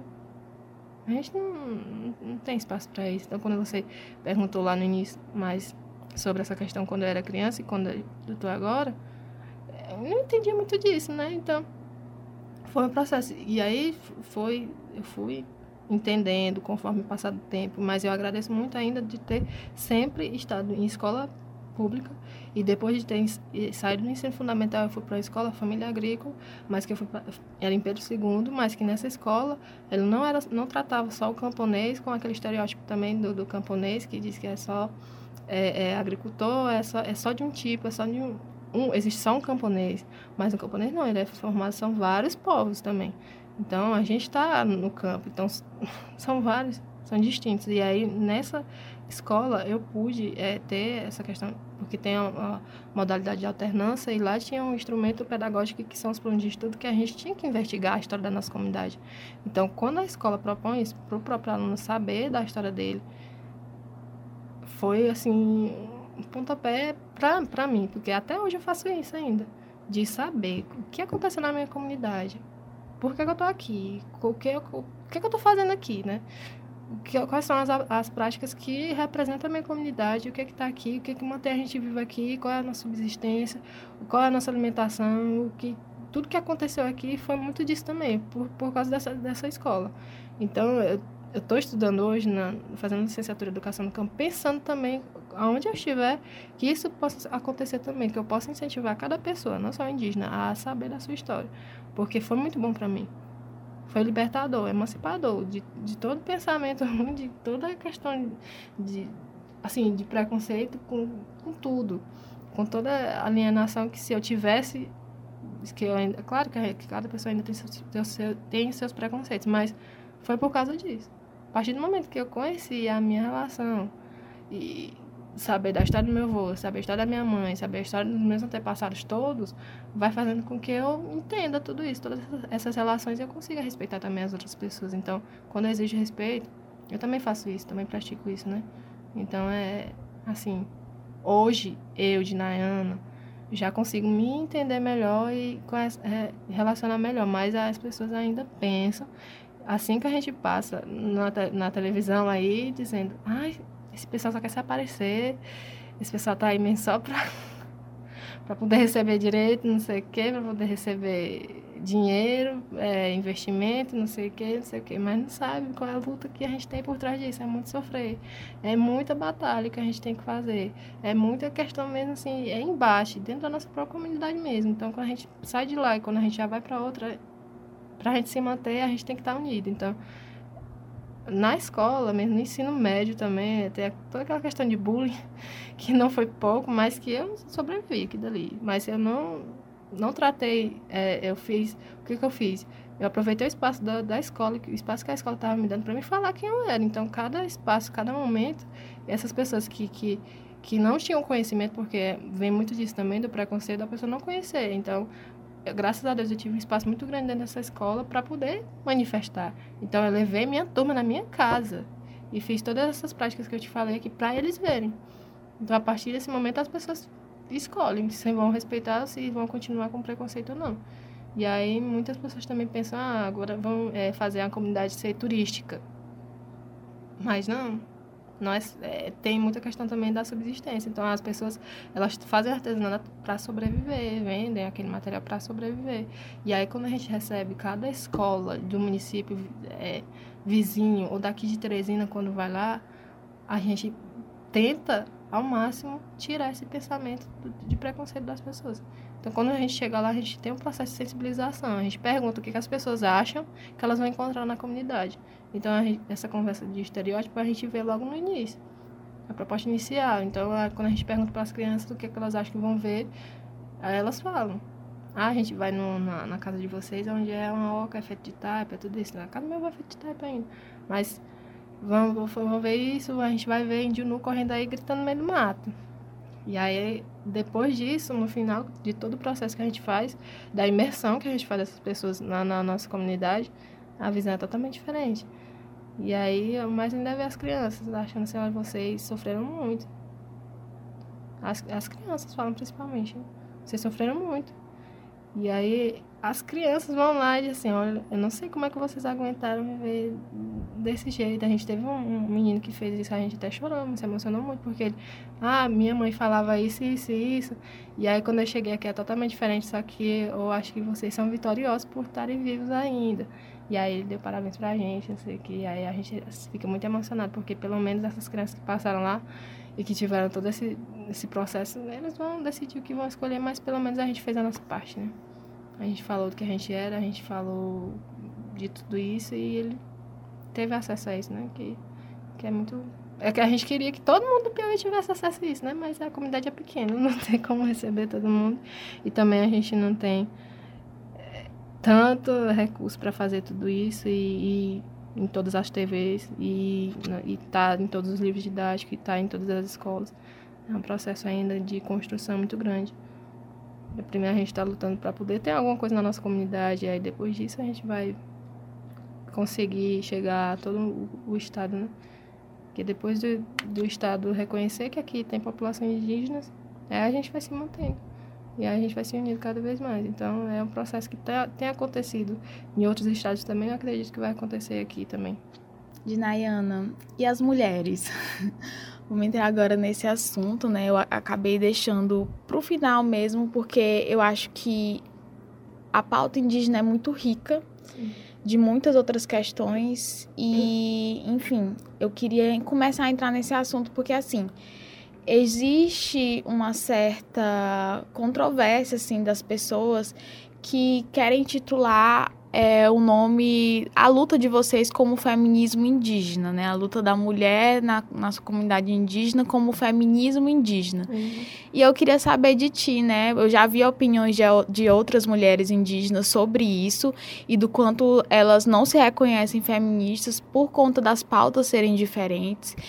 E eu queria saber de ti com relação a isso, né? Porque algumas se reconhecem porque as pautas acabam sendo parecidas, uhum. até por conta dessa questão cultural, de, de enfim, né? De ter uma, uma cultura mais. acaba tendo uma cultura mais colonizada e tudo mais. E saber de ti o que é que tu pensa em relação a isso. A gente teve recentemente, recentemente mesmo, é. né, a primeira marcha das mulheres indígenas, né, que foi dentro da, da marcha das margaridas. É, tu não foi? Como é que foi isso? Eu queria, eu queria que tu me contasse tudo, né, em relação a essa pauta das mulheres. Primeiro eu vou falar porque eu não fui para lá, né? Então, como a gente, você percebe que a nossa luta ela é ainda meio que de forma, a gente está se organizando a gente tentou se organizar, a gente tentou se mobilizar para poder as, as, nossas mulheres irem para lá, mas o apoio é tão pouco que nem o Estado pôde garantir. A gente mandou vários ofícios, a gente tentou é, fazer vaquinha para poder a gente arrumar dinheiro, para poder ir. E aí, com relação se fosse no ATL, quando a gente vai também, só vão os homens, a gente vai, eu falei a gente, mas só vão os homens, vão cinco e vão de, de carro próprio que consegue com alguém, arruma um dinheiro e vai e fica lá sem assistência nenhuma também, né? Então você imagina se é pra gente pro ATL, que é o acampamento geral, pra marcha, que era a primeira marcha das mulheres. Então se essa luta que a gente está começando agora, começando não, que a gente está organizando melhor agora, não tem nenhuma mobilização com relação à questão da mulher. Então, a, a gente passou o que desde o início do ano, assim quando a gente soube que ia ter a, a marcha, a gente já, porque foi um encaminhamento lá do, do ATL também, que ia ter essa marcha, a gente já começou a se organizar. Mas mesmo se organizando com esse tanto de tempo, se mobilizando, a gente não conseguiu ir para lá. Quanto tempo? De mobilização? Uns cinco meses. Então a gente quis estar lá. E aí quando a gente, né, porque a gente se reuniu, a gente tentou se reunir aqui em Teresina, que ficava mais central para a questão de Queimada Nova, é, lá de, de, de Nazaré, a gente tentou ir para cá. Mas para virem só as mulheres, para a própria comunidade não ter, não apoiou tanto, nem os municípios apoiaram tanto para a gente vir para cá, porque precisa de recursos, precisa de transporte, é caro vir para cá, para Teresina. Principalmente o pessoal lá de Queimada Nova, que são mais de 400 quilômetros, acredito, para vir para cá. E é bem distante, é cansativo demais. E a gente tentou se organizar, mas pelo menos pelo WhatsApp. E a gente começou a ver que as mulheres, olha, eu não posso sair de casa porque meu marido não quer cuidar das crianças, meu marido não quer fazer isso, e a maioria das mulheres indígenas da, da, minha comunidade são professoras, e ainda tem que cuidar da família, ainda tem tudo isso. Aí tem, tem várias, tem a, a outras desculpas também, mas tem toda essa relação ainda. Então, quando se fala da questão da mulher, do feminismo indígena, tem muito disso. Às vezes, a mulher indígena não pode sair para poder participar, porque ela tem que ficar em casa fazendo a comida, ou ela está no evento fazendo a comida do evento, ou ela está fazendo isso e isso, cuidando da hospedagem das pessoas, mas ela nunca é a protagonista e o espaço não é para ela, não é feito para ela. Então, é, foi muito disso também, eu vi muito isso. Então, a gente conversou muito, mas a gente não vai, é, é a nossa primeira marcha, e a gente está nesse processo de luta aqui dentro do Piauí, a gente não vai participar. E aí a gente foi indo, aí a gente foi perdendo, foi se desmotivando, porque a gente já recebeu tanto não. E aí cada comunidade já foi dizendo, ah, não dá pra ir. Porque a gente não tem como ir, não tem dinheiro para ir para Brasília, não tem ônibus, não tem apoio de nada. Então, foi assim, foi uma luta muito, mas foi perdida porque a gente não esteve lá. Mas a gente acompanhou e a gente vai no próximo ano, ainda da segunda marcha a gente vai. Mas é muito disso também. Aí a gente viu também a, a luta também, porque a gente estava acompanhando o pessoal, todo o pessoal aqui do Nordeste. Em Pernambuco foi muita correria pro pessoal e no Ceará também foi muita correria, mas foram poucas pessoas. Porque se a gente já não tem esse recurso para toda a população indígena, que dirá para as mulheres irem, né? Porque vão querer a emancipação da mulher. Até dentro disso também tem, tem essa questão. Então, é, foi uma, eu acho que foi até uma desmobilização também. A gente teve muita ajuda, mas na, nessa questão de levar, de, da gente ir, do transporte, da, do deslocamento, a gente não pode ir de forma alguma. Então, eu queria ir. Mas eu, eu só não podia ir também porque eu não, também não tenho recurso para poder ir sozinha. Nem a minha comunidade poderia custear só uma pessoa aí também. Porque precisa de tudo isso. Mas, e a gente acompanhou também que foram do, da proporção que a gente queria, quantas mulheres indígenas existem no Brasil, era para ser um evento enorme, enorme, enorme, enorme. Mas, para a primeira, eu achei grande também. Dentro dessa perspectiva, que a gente sabe que não tem apoio nenhum. Então foram poucas mulheres para lá, mulheres indígenas, mas foram debaixo de todas essas questões. É, lá, com certeza, sofreram muito, que a gente estava acompanhando também, né? Que eles estavam sempre mandando mensagem para a gente, ah, a comida, tudo isso. Mas tem, ó, teve as parcerias também, mas não teve a garantia para todos, né? E aí a gente sabe que nessas coisas é, o sofrimento é grande. Mas aí com relação até à hospedagem e tudo mais. Mas foi foi correria demais para poder a gente ir, mas a gente não pôde ir. E aí o, o Estado não apoia de jeito nenhum. Então a gente só tem uma, uma, uma liderança mulher, que é a dona Francisca Ariri, aqui, né? E é, ela é a que resolve mais questões pra gente. E a, até dentro dessas, dessas reuniões e desses encontros, ela é ela fala com, com braveza, porque ela já sofreu demais e ela lidera a comunidade dela e ela está com um processo muito grande também dessa questão do, de é, energia eólica também do território lá. E aqui, quando não deixa ela falar, ela se zanga e ela fala. E aí, muitas vezes também deixam de chamar ela e dão a desculpa de que ela mora longe, porque já sabem que se tiver alguma coisa que não está de acordo com o que ela acha, que ela acredita, ela se intromete mesmo. E aí a gente vê, vem poucas mulheres para os eventos porque tem toda essa questão que eu te falei. Os homens querem que as mulheres fiquem lá, Então, até também tem essa questão dentro da comunidade indígena. Então, é, é um processo muito que a gente tem que acabar ainda. E a gente está fazendo essa questão que eu falei para ti, de conscientização das comunidades, de cada, de cada pessoa, de cada jovem, de cada mulher. Mas mesmo falando com a mulher ainda, dizendo, olha só, você também tem seu espaço de luta, você tem espaço de tem sua voz. Você sair de casa e deixar seu esposo lá cuidando, ele não vai morrer de jeito nenhum, não. E aí a gente tem que ter esse processo de educar a mulher, porque a gente nasceu dentro dessa cultura e a gente tem como certo, né? E aí a gente só vai entender que isso não é certo, que a gente é errado quando a gente conhece, quando a gente debate sobre o assunto. Então a gente ainda tem muito que discutir dentro de cada comunidade indígena sobre a questão da mulher e a relação dela com a comunidade, dela não ser somente essa, essa mulher que tem que fazer a comida. Ela é tudo, porque foi ela que fez a gente permanecer vivo. Foram elas que, que deram o seu ventre, que tiveram seu ventre né, invadido para poder gerar tudo isso e que sofreram muito que, que, se, que resistiram. E aí a gente tem que, que, que dar o espaço também, dar, dar o poder de fala para as mulheres e é, considerar toda essa resistência delas, resistência e, e luta tudo mais. Mas é um processo muito doido, é tanta questão.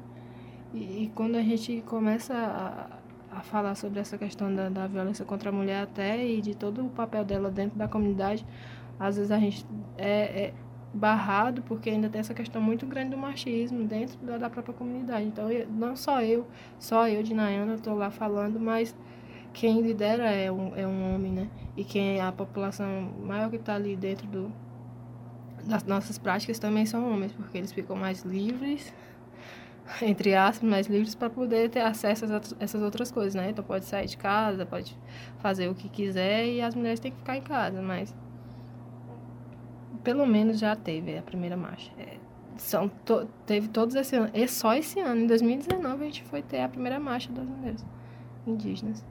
Mas que bom, foi uma articulação muito grande. Não teve só as mulheres, a marcha das mulheres, também teve a marcha da juventude, se não me engano. Teve outros, outros eventos também para poder todo mundo se encontrar no dia 13. E aí você vê as marchas das, das margaridas, que é evento grande para tudo isso, né? E de grandes proporções. E até uma, uma da nossa comunidade foi junto com o pessoal do sindicato, porque ela só conseguiu ir junto com, com o pessoal do sindicato, né? Mas ela foi representando o sindicato, as, as marchas da Margarida. Então lá né, ela, ela não teve espaço para falar sobre a questão indígena, mas quem estava lá, a Sônia, é, as outras mulheres indígenas que estavam lá representando a gente também discutiram e levaram as, as nossas pautas, mas é uma articulação que ainda está pequena com relação às mulheres, muito pequena eu vi assim em relação à, à luta das mulheres, né, indígenas, que durante, é, dentro da, do Brasil, nas comunidades, é, são bem diferentes no sentido de que, é, por exemplo, tu estava falando da sua comunidade, Sim. que ainda existe, que, há, que tem o machismo, né? O, o homem que é o, o, o cacique, né? Sim. E tudo mais. Mas existe em, em, comunidades indígenas pelo Brasil que a mulher, ela não tem essa questão do gênero. Tipo assim, é, na, dentro da comunidade não tem essa questão de diferença de gênero, né? Sim. né? Tanto a mulher como o homem são aliados para a luta principal, que é a demarcação de terra, Sim. principalmente nesse governo que, né, nesse ano, nesse primeiro semestre, o Bolsonaro é, incluiu a, a, a pauta da demarcação de terra para o Ministério da Agricultura, né? Enfim, então, assim, muitas dessas mulheres que dentro da sua comunidade não tem essa questão do gênero é, debatido, porque simplesmente não existe essa diferença, sim, sim, né? Exatamente. Não se consideram feministas indígenas, elas uhum. se consideram mulheres na luta indígena, porque a luta da mulher e do homem indígena é praticamente é a mesma, né? Exatamente. Mas na, aqui na, na sua comunidade é também a é. mesma, só que também existe outras pautas, que é essa questão sim do machismo, né? Então, principalmente aqui no Nordeste, porque por essa questão mesmo que eu te falei, então, quando a gente é, a gente fala com o pessoal do a gente já teve bastante encontro de, de museus indígenas, a gente teve no Ceará também, a gente teve até uma discussão sobre isso, né? Falou um pouquinho sobre isso. Que a relação lá é diferente, mas por causa dessa, dessa questão territorial lá, mas porque na nossa aqui no Nordeste foi incluído muito disso papel da mulher. Então a gente assimilou isso, que a mulher tem que ser isso, isso, isso. Então a gente tem essa questão do feminismo aqui por causa que a gente sofreu isso também. Então, quando chegou aqui, a, a mulher foi tratada como animal e desde esse, desse, desse momento a gente tem que, que, que, lutar contra isso, né? Então a gente não vai ser, entender, né, que a gente está aqui na luta, mas que a gente sabe que a mulher sofreu muito mais e que a mulher sofre muito mais, que a mulher até hoje sofre muito, muito, muito, muito. Então tem muitas comunidades ainda, né, que como você falou, não tem essa discussão muito forte.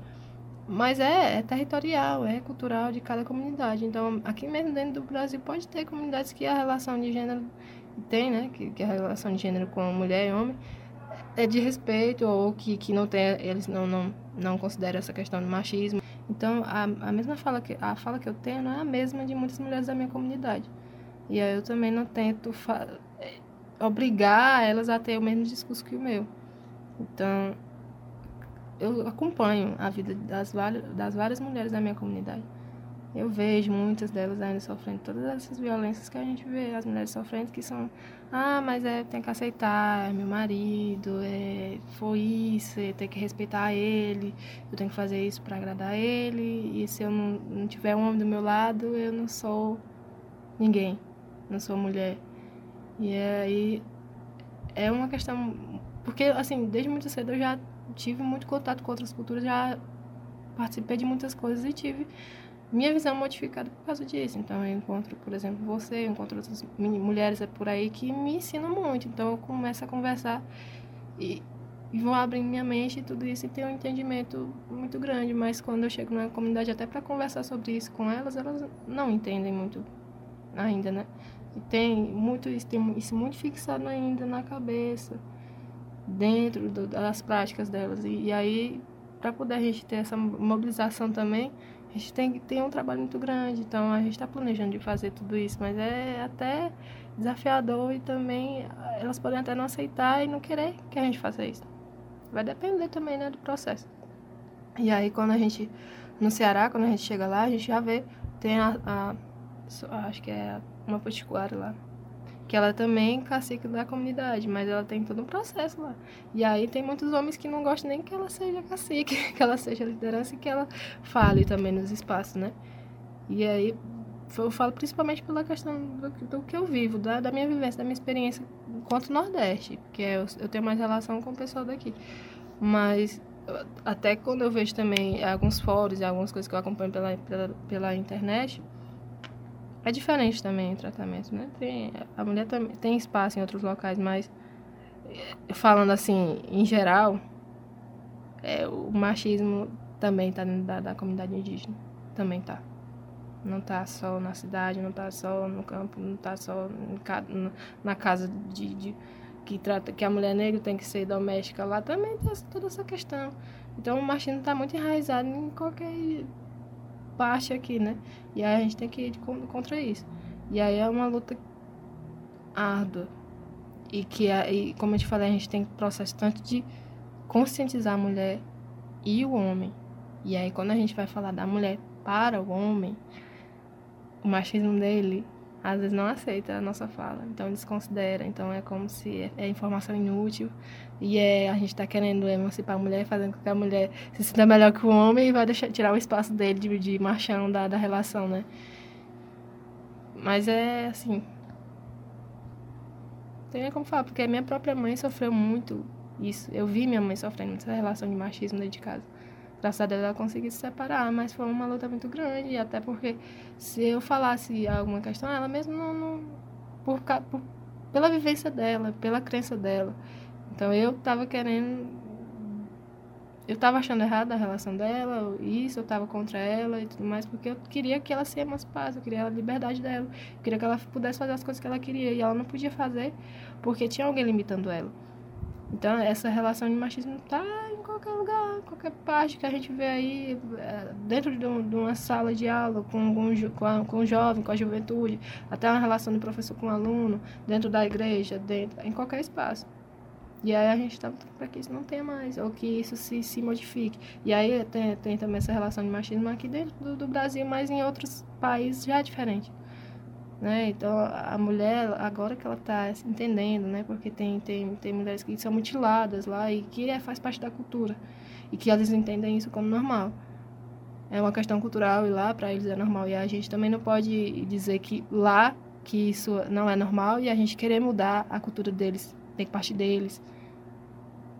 É entendimento deles, então é, é, é isso que eu te digo. Eu, tenho um pensamento sobre isso, mas eu também não posso querer modificar totalmente o pensamento das mulheres. Elas têm que, que é um processo, né, de construção e reconstrução. E aí eu posso dar essas ferramentas para elas, mas eu não posso querer que todas elas tenham o mesmo pensamento que eu. Isso é, é idiota até da minha parte, né? Mas é um processo assim mesmo. E aí a gente está se organizando para o ano que vem. A gente vai ter a Assembleia dos Povos Indígenas aqui no Piauí, ou então, ou que no ano que vem, no outro ano, a gente tenha só um encontro somente para falar sobre a questão da mulher. Que a gente também tem uma conversa muito grande com o pessoal da FUNAI e é um, um embate, é um enfrentamento, é, tem uma resistência muito grande para tratar desse assunto também. Então a gente está numa questão de parceria para poder a gente organizar isso, para poder a gente começar a falar e, e debater esses assuntos para que as mulheres elas saibam que o, o, valor delas é muito grande e que elas, elas são assim como o homem também tem seu valor, então todos nós somos humanos e temos espaço aqui e a gente pode fazer o que a gente quiser dentro da, da questão do respeito de, de, de, liberdade do outro, né? Então, são as mulheres que, que, que fazem todo o processo da, da medicina tradicional, dos remédios caseiros, são elas são as rezadeiras, a maioria são as, as parteiras. Elas são as maiores contribuintes para as comunidades é, sobreviverem. E elas são desconsideradas também. E aí tem todo esse processo também dentro da comunidade, da minha, da, aqui, principalmente do Piauí, que é o que eu posso falar e o que eu conheço. Então, tem, também estou fazendo um processo, um documentário. E nesse documentário a gente, que é um projeto ainda que vai ser mais divulgado no ano que vem, né? Posso falar um pouquinho. Que a gente está indo nas comunidades, nos municípios daqui do Piauí. E o mais incrível, mais incrível não, é horrível, né? Que cada comunidade, cada município aconteceu a mesma coisa que aconteceu na minha comunidade. As mulheres foram pegas como animais, foram estrupadas, foram é, colocadas, é, inseridas nas famílias dos, dos, grandes coronéis aí como animais, como bichinhos de estimação, não tiveram voz nem vez de jeito nenhum, foram totalmente estrupadas, tiveram vários filhos e várias comunidades foram formadas a partir disso. E que várias comunidades entendem isso como normal e, e né, vão não debatem tanto esse assunto. E aí, de certa forma, esse processo só de eu ir lá e de descobrir isso, de eu, eu dentro aqui eu já eu não sabia que, que essas outras comunidades também tinham sido assim dessa forma. E eu só soube quando eu fui. Eu nunca, essa, essa informação nunca ia chegar a mim se eu não tivesse saído da minha casa e tivesse ido lá perguntar. Lá em Uruçuí, lá em, em Queimada Nova. Então, as várias comunidades, o que tem em comum é isso. As mulheres foram estupradas, pegadas como animais, acuadas. E aí, quando eu falo também dentro da minha turma aqui em Teresina, quando eu falo que essa questão de você pegar a cachorro e você pegar a cavalo é, é tratado muito como normal. Vários alunos, vários colegas meus falaram assim, olha, minha, mãe, minha bisavó também foi pegada desse jeito. Foi feito, foi assim, minha avó só falou, ah, foi pegada a cachorro, foi amassada. E aí, a gente, mulher, a gente tem uma relação porque a gente se coloca no lugar, né? E a gente já tem um medo muito grande de, de andar nas ruas, de ser estrupado. E, e imaginar que coloca um cachorro atrás da gente pra fazer isso, né? E, assim, quando até foi uma vez eu tava conversando com uma professora e com a turma toda. A gente tava debatendo sobre essa, essa questão da mulher. E, e até me emocionei. Eu falei assim, olha, pra mim, pra mim, é quase uma obrigação eu conhecer a minha origem, depois de eu conhecer ela, de eu me identificar e de eu fazer valer todas essas mulheres que, que, que já morreram e todo esse povo que já morreu, pra mim estar tá aqui. É, é, egoísmo meu achar que, que eu tô aqui, que foi, que eu fui colocada aqui, eu não devo fazer nada. Que eu vou só viver minha vida, vou fazer, vou estar em festa, vou estar nisso, nisso, nisso, nisso, nisso, e não vou me preocupar de jeito nenhum em dar, em deixar nada pra minha comunidade. Então, o meu papel, meu, que eu acho que eu me determinei pra mim, é fazer isso. Fazer com que minha, minha comunidade entenda que por um massacre, por tudo isso, a gente tá lá, mas a gente tem que fazer valer. Se a gente não, não fizer valer todo esse povo que já morreu, se a gente não ressignificar, ressignificar tudo isso, se a gente não valorizar, a gente não tá, tá aqui sem motivo. Então a gente vai continuar sendo alienado e só aceitando tudo que vier pra gente. O, povo, ele, a nossa história vai se perder se a gente não, não fizer isso. Então, é até ela falou também, minha professora, que ela se, se encontrou e se entendeu como negra e entendeu toda a história dela como negra quando ela sofreu na pele. Quando ela entrou na universidade quando ela sofreu na pele tudo isso. Ela disse que até hoje ela é tratada ainda como a, a empregada, como uma pessoa que vai trabalhar só na faxina da universidade. Ela entrou na Universidade Federal e quando ela foi dar a primeira aula dela, que ela era de Bom Jesus, ela veio para cá, ela foi, ela foi indicada a procurar o pessoal da faxina para poder e saber onde é que ela ia trabalhar, mas não indicaram ela para a sala que ela ia dar aula. Então, para você ver que isso se mantém, que essa relação de, de, machismo é em todo lugar. E aí, se a gente for discutir, a gente vai passar de tudo que existe e dá trabalho e dá dor de cabeça. E, e até a pessoa que pode estar ouvindo isso pode estar achando que é besteira, né? que a gente está falando balela, que a gente quer só se aproveitar e é, é coisa frescura, que isso não acontece, que a gente não sofre isso, que a gente tem que aceitar que mulher é assim, assim, assim, tem que ser submissa mesmo, tem que aceitar tudo isso. E que a gente falar sobre isso e achar isso errado, é errado e está indo contra os costumes e as tradições que foram estabelecidas aqui no Brasil. Então, a mulher falar, a mulher tá, tá lá sendo deputada, a mulher ser presidenta, a mulher está à frente das coisas, ela não tem a mesma consideração. Ela, ela, o trabalho, o trabalho dela tem que ser retro, redobrado, porque ela está fazendo tudo errado ali. A mulher não sabe fazer nada, a mulher não sabe dirigir, a mulher não sabe fazer isso, a mulher não sabe coordenar um, uma instituição, a mulher não, não presta para ser cacique, a mulher não, não, Tudo isso. Mano, a gente, a gente pode muito mais. Até do que isso. Eu acho que é um tema, assim, que dá para um segundo episódio, Sim. que é muita coisa. Sim. Só a questão da mulher Sim. dentro do seu papel na luta indígena já é um assuntos ricos que, enfim, daria um segundo, terceiro episódio, enfim. Mas, assim, tu tava falando aí, é, dessa, desse teu novo projeto cinematográfico. Sim, eu tô empolgada, porque eu tô, assim, empolgada, assim, ansiosa para poder ver, né, futuramente, quando a, for realizado. Tu não pode falar muita coisa, mas, assim, conversando nos bastidores, eu fiquei, é um projeto muito massa mesmo. E eu fiquei aqui lembrando, né, alguns filmes que eu já vi, né, é, falando sobre, enfim, os povos indígenas e tal. Não é Tainá. Não é Tainá, Não é Tainá tá, é. gente? É, e assim, eu queria saber um pouquinho de ti e tal, em relação a, tipo, até indicações mesmo de filmes, ou enfim, livros, ou alguma coisa para as pessoas é, sair um pouco dessa dessa ter outras formas alternativas de conhecimento, sabe? Porque assim às vezes a gente fica só é, é, ligado em notícias, em coisas que, enfim, é a realidade, são ruins, a gente tem que estar informado, mas é bom também a gente tá, ter esse conhecimento mais assim dos vindo dos próprios indígenas, sabe? Sim. Se você não tem essa é, essa familiaridade ou conhece alguém, algum indígena, ok, mas que você procure em outros materiais culturais para poder estar tá aprendendo. Eu vi, assim, recentemente, assim, tipo, há uns dois anos, sei lá, não sei, nessa, nessa faixa de dois anos, eu, eu tenho visto alguns filmes que falam sobre povos indígenas. E eu não sei se tu conhece é, a Hipermulheres, As Hipermulheres, que é um filme muito, muito lindo, assim. Fala de uma tradição, uma comunidade indígena que é.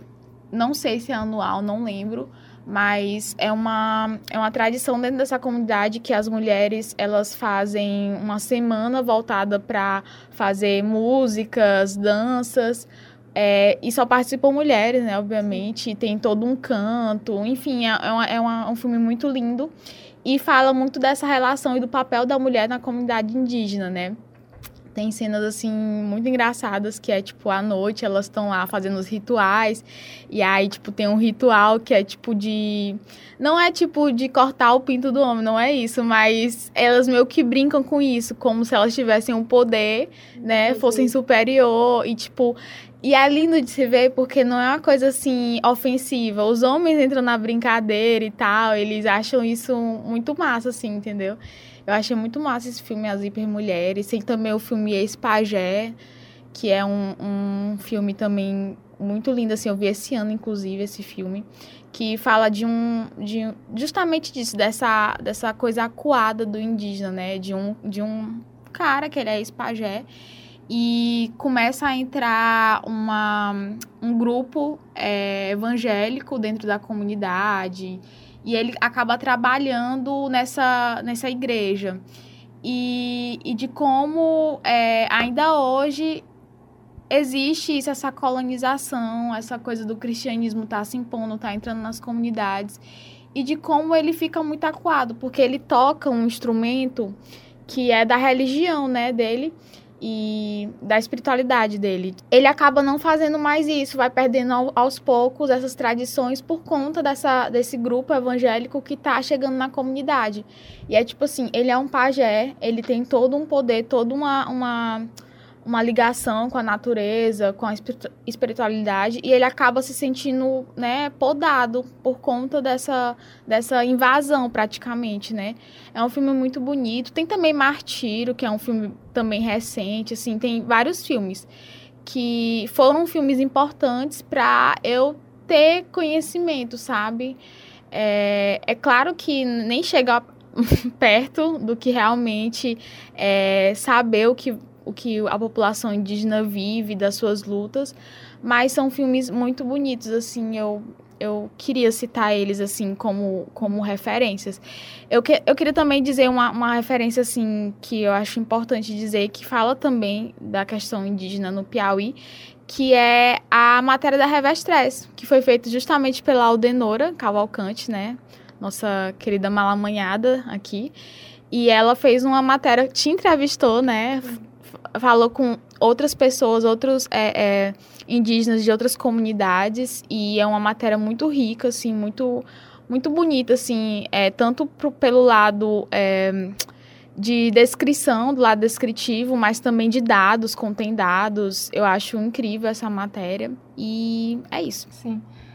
Com relação ao, ao documentário, para mim, né, quando ele sair, vai ser um, como eu te falei, eu não conhecia a história do sul do Piauí, porque eu moro mais na região norte e tal. Mas eu acredito que a população indígena daqui do Piauí vai se reconhecer toda quando esse, esse documentário estiver pronto. Então a gente já está com quase um ano de produção, né? Porque demora tudo isso, mas no ano que vem com certeza vai estar tá disponível isso. Aquilo é para um canal fechado, mas a gente vai fazer isso chegar a cada comunidade e vai fazer isso se tornar público também. A gente vai divulgar bastante. E esse processo é de, de, de investigação, de saber quem foi que matou a população indígena daqui. Quem foi? E aí, nesse processo, eu acho muito bonito ainda porque eu consigo identificar em cada comunidade que eu vou a permanência da cultura indígena e a permanência da história e a luta e, e toda essa questão nas falas, porque vai ter muitas mulheres falando nesse documentário, é claro, mas assim, é até difícil para você, pra você ver que nesse documentário só tem eu e a produtora de mulher, o restante todo é, são homens, é, o diretor de fotografia, diretor, todos são homens, mas o objetivo principal do documentário é fazer com que as mulheres tenham voz. Então a gente está lá, a gente briga demais com esses homens para poder a, a voz da, das mulheres serem ouvidas, né? E aí teve um, uma um, um depoimento muito emocionante que, que uma senhora lá, que a dona Maria, falou sobre essa relação dela, né? Ela teve que sair da onde ela morava, porque tem toda essa questão política e a terra dela foi dada para outro para outro político para fazer fazenda e ela teve que sair de lá. E ela disse que essa se arrancar, se desligar da terra dela foi a questão mais dolorosa. Então, quando a, a marcha das mulheres fala assim, território, nosso corpo, nosso espírito, é muito disso. É uma relação não, não com a terra, terra, areia. É relação com o ambiente, é relação com tudo, com a energia. E aí quando a gente tem que sair depois desse, desse local, quando a gente é arrancado, quando a gente não pode mais permanecer ali, tudo da gente é arrancado. Então é um desligamento. Você é, é muito, muito forte. Ela disse que, que, que não é o, ter, é o território dela. Então eles estão, ela está numa luta hoje de ter poder voltar para onde ela morava, para onde ela tinha todas essas práticas, para onde ela vivia em paz com a família dela.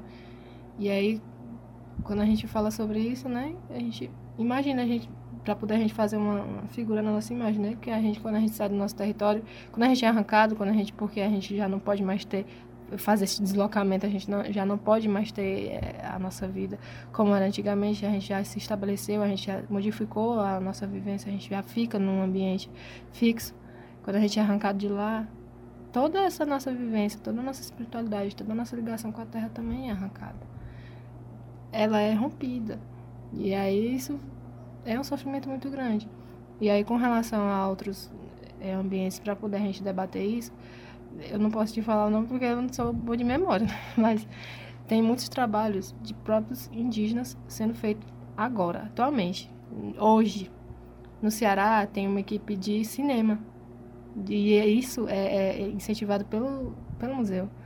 Então são os Canidés, é o Museu Canidé. Lá ele tem, tem uma equipe de cinema, eles estão fazendo filmes, eles estão fazendo documentários. E esses documentários rapidinho vão estar disponíveis aí na internet, nos canais de YouTube e sites e tudo mais. E a gente está em processo também. Então a nossa comunidade tem esse documentário que vai sair, né? Porque a gente também vai, na, na minha comunidade, a gente vai fazer todo esse processo né, de, de relação, de reconhecimento, de identidade, de valorização da memória, mas também cada comunidade, principalmente aqui do Nordeste, está fazendo esse resgate. Então, eu posso dizer que tem muita coisa disponível na internet, mas também tem muita coisa que está para sair nesse ano, no próximo ano, porque a gente está num, num, processo de, de né, de, de, se aproveitar disso, de, de material de, de, fotografia, de vídeo, e de, a gente está direto. Tem o Iago Barreto, que ele é um fotógrafo lá, lá do pessoal do Ceará, que ele põe fotos todos os dias, então você consegue acompanhar a vivência direto, diretamente do povo, né? Tanto ele faz, ele faz, ele acompanha um povo de lá, mas ele faz o registro fotográfico de todo uh, o Ceará, né? Então até aqui também do fórum, do terceiro fórum ele também esteve. E a nossa comunidade ainda não tem Facebook, ainda não tem YouTube, mas a gente está no processo de construção. A gente vai construir, está construindo o site do museu e nesse site do museu ele vai ser bem dinâmico e interativo. Então lá vai ter as falas de algumas pessoas mais velhas da nossa comunidade, vai, vai ter os vídeos, vai ter contando a história toda. Então muitas pessoas não podem ir na comunidade, mas podem ter acesso através disso. Então pode ajudar a comunidade também comprando algum material. E lá vai ter várias fotos, vai ter vários depoimentos, vários vídeos, várias questões também, né? E aí vai muito disso também. Eu não posso dizer que só para a pessoa procurar, vai também da pessoa. E ela pode encontrar. É, na verdade, assim, se ela for procurar livros, a maioria dos livros são escritos pelos antropólogos em parceria com os povos indígenas, né? Então aqui do Piauí tem vários trabalhos já na Universidade Federal, na UESP, mas por antropólogos, por cientistas sociais, por, por outras pessoas, mas que essa história ela foi em parceria. Então aqui já tem é, pro, é, trabalho TCC sobre a emergência étnica de Lana Magalhães, que hoje ela faz mestrado lá em Pernambuco, mas foi através desse trabalho, né? Então ela fez o trabalho na nossa comunidade. Tem a Pamela também, que já fez um trabalho na nossa comunidade, tem, que ela está fazendo com o pessoal do, do, de Piripiri também. Mas ainda tem várias comunidades para se fazer trabalho né, de escrito e, e fazer esse processo que eu te falei do, do trabalho do museu, de resgatar, de resgatar e fazer todo esse processo de ressignificação ainda em muitas comunidades aqui do Piauí. Mas o que eu indico é a pessoa procurar, vá lá visitar, procurar, pesquisar, assistir. Tem tem uma, uma youtuber indígena que eu gosto muito dela, que é a Yansani Calapalo, que ela fala sobre tudo, sobre as questões indígenas, né? tem um, um amigo meu que ele é um dos maiores grafistas, né, que faz grafismo indígena, que é a pintura corporal indígena do Brasil, que ele chama Benício Pitaguari. Ele também é um dos, dos contribuintes do Mídia Ninja, né, que é um dos maiores portais aí de discussão política do Brasil também. Então ele fala muito sobre essa questão, né, do indígena aqui no Nordeste, mas ele, ele já andou o mundo inteiro aí também. Ele, ele estuda geografia e ele, faz, ele fala muito sobre essa questão do território, né, sobre pertencimento, sobre relação corpo, espírito e terra, né? E aí ele, ele é um artista muito massa, ele faz pinturas lindas, ele fala sobre isso, ele aonde ele está, ele tem uma presença muito grande. Então, quem quem puder também seguir Benício Pitaguari, ele também está em, em, todas as redes sociais, ele é quase um youtuber, um blogueiro, uma coisa. Mas ele é muito. É, ele está organizando, ele está na frente da organização de um encontro dos estudantes indígenas aqui do Nordeste. Então, eu não estou lembrando da data, mas Aqui, aqui uns dias a gente vai ter esse encontro dos estudantes indígenas, que eu acho que vai ser em Pernambuco, se não me engano, mas se não, eu, depois eu confirmo certo para ti. Mas a gente está tá aí nessa organização e ele faz parte de muitas organizações também. Então, a gente tem o que é, o, enquanto indígena, o que a gente pode fazer é ocupar esses espaços que foram tão limitados para a gente. Então, tem a Antônia Canidé, que ela está fazendo museologia lá na Bahia. Tem eu estou aqui, onde eu estou, posso, tem falo e estou fazendo essa luta. Então, tem o Benício fazendo geografia, tem o, o Rudá, que está fazendo cinema, tem vários meninos que estão fazendo fotografia. Então, a gente está fazendo tudo, aproveitando todos esses espaços, ocupando esses espaços. Que é, que é de direito da gente também, né? Então, é, essa política de cotas, ela, ela não é tão errada, ela não, ela não é errada, porque a gente não teve acesso a isso, e a gente só tem acesso por causa dela. E eu, eu não entrei por cotas na universidade, porque o processo seletivo do, do curso ele foi é, específico, né? Entrei como população do campo mesmo, é, e não, é, não tinha cotas dentro desse, desse era para todo mundo, então já, já era específico, né? Mas aí quando algumas pessoas perguntam para mim, você entrou por cotas?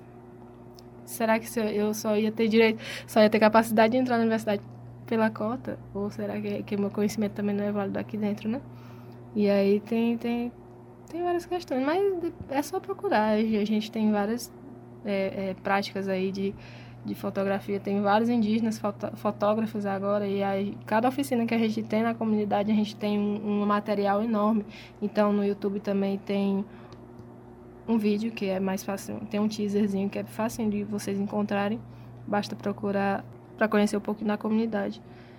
O canal é de Alex Hermes, que é, foi a pessoa que deu a oficina pra gente, né, um fotógrafo.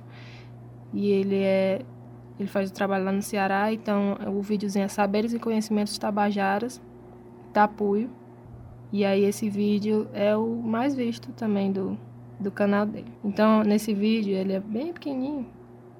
Ele só tem 4 minutos, é o teaser. Mas a gente tem um vídeo de 25 minutos, né? Que é esse vídeo, ele é do, do, material do museu. Então, esse vídeo a gente assiste sempre, que dá com a comunidade inteira.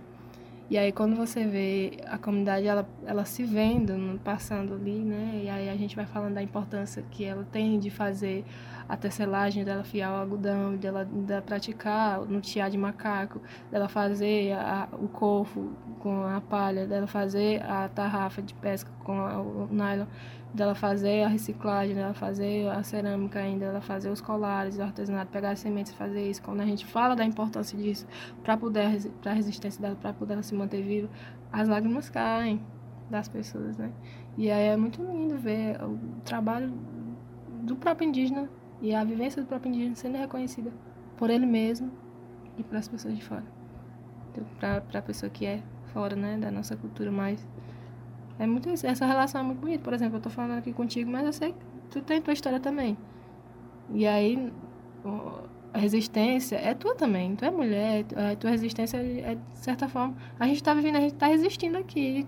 A maioria das pessoas estão resistindo. Porque são desconsiderados, sua história é desconsiderada, sua identidade é desconsiderada, de toda maneira. De toda maneira, todo dia, toda hora, em qualquer espaço que a gente esteja.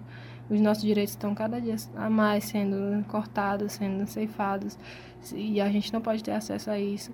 E, a educação está sendo mais tec tecnicista, a gente está sendo tratado como robô e, a gente está sendo programado somente para atender a um, uma massa, uma, uma classe que está sempre por cima e que quer só crescer cada vez mais por cima da gente, que a gente tem que ser só, tem que, é só ferramenta de trabalho, a gente só serve para isso, a gente é só, é só para trabalhar e fazer com que essa, essa máquina chamada Brasil é, trabalhe, que a gente não, a gente não pode sair da, das rodinhas, da, das correntes, porque a gente tem que manter esse pessoal que está lá em cima, lá em cima. E se a gente deixar de trabalhar, eles vão cair, né? E se a gente tiver espaço e voz, se a gente continuar do jeito que está, a gente vai tomar o espaço deles. Isso é horrível para eles, porque a gente, né, eles estão achando que a gente vai tomar o espaço deles. E, mas esse espaço deles é essa é relação de poder e eles se denominaram como os melhores. A cultura é melhor, o branco é o melhor, a cultura europeia é a melhor, a dos Estados Unidos é a melhor, as músicas, as práticas, tudo isso é melhor que a nossa. E aí, se a gente pratica isso, a gente é o errado e a gente é o pior, e isso não deve ser considerado, isso não tem nem ter espaço na, junto com eles, né? Mas aí muitos deles se apropriam e, e fazem disso uma uma festa, as festas populares que a gente tem, muitos desses, desses a gente depois que eles se apropriam a gente não pode nem mais ter acesso, né? E aí vai né, todo esse processo, né, de discussão que a gente pode falar aqui vários podcasts, vários, vários, vários, vários, vários. Mas é muito disso.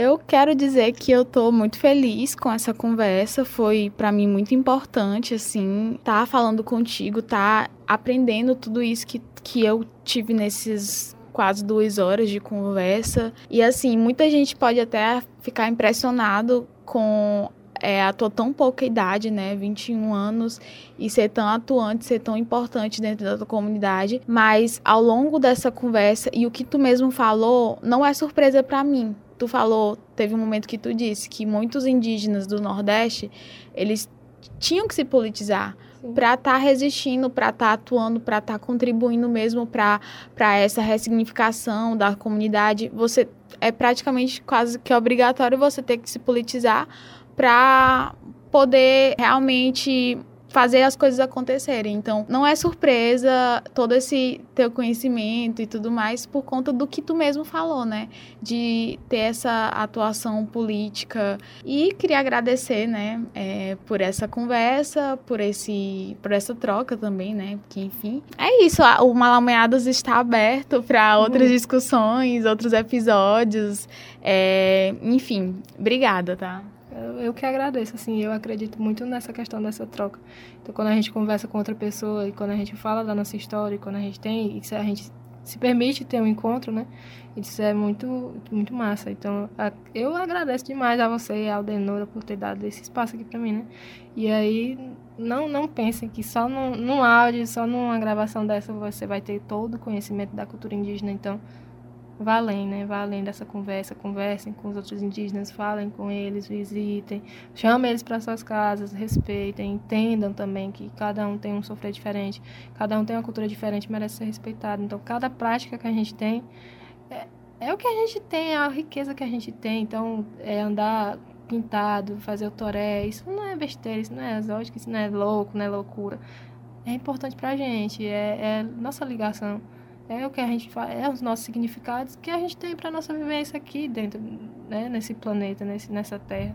Então, eu que agradeço muito, assim, de verdade, porque é nesses processos, é nessas discussões, é nesses espaços que a gente tá, pode ter, né? Porque a gente está só em livros, nem todo mundo lê livros, a gente não pode estar tá só na internet, nem todo mundo acessa a internet e vai chegar a esses espaços, nem todo mundo está na televisão, e a gente tem que ocupar todos esses espaços para poder fazer valer, né? Então eu que agradeço e quando quiser me chamar. eu sei que eu falei que eu era tímida, não falava muito, mas se deixar eu falo aqui o dia todinho. mas eu que agradeço. E é vida longa, malamanhadas.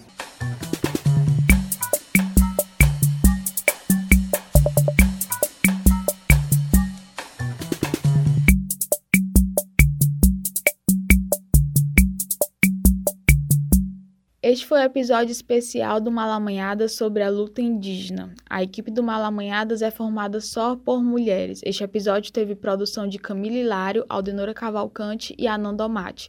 Edição de áudio de Ananda Omate. Edição de imagens de Lara Silva. Mídias sociais por Camila Hilário, Nariane Lopes e Joária Carneiro. E fechando a equipe do Malamanhadas com Débora Falconetti. Agradecemos ao estúdio Ravel Almeida pela parceria e disponibilização do estúdio para a gravação deste episódio. Você também pode acompanhar mais do Malamanhadas e de nossos episódios no site www.malamanhadas.com e nas nossas redes sociais, Instagram e Twitter, arroba Malamanhadas. Beijos e até a próxima!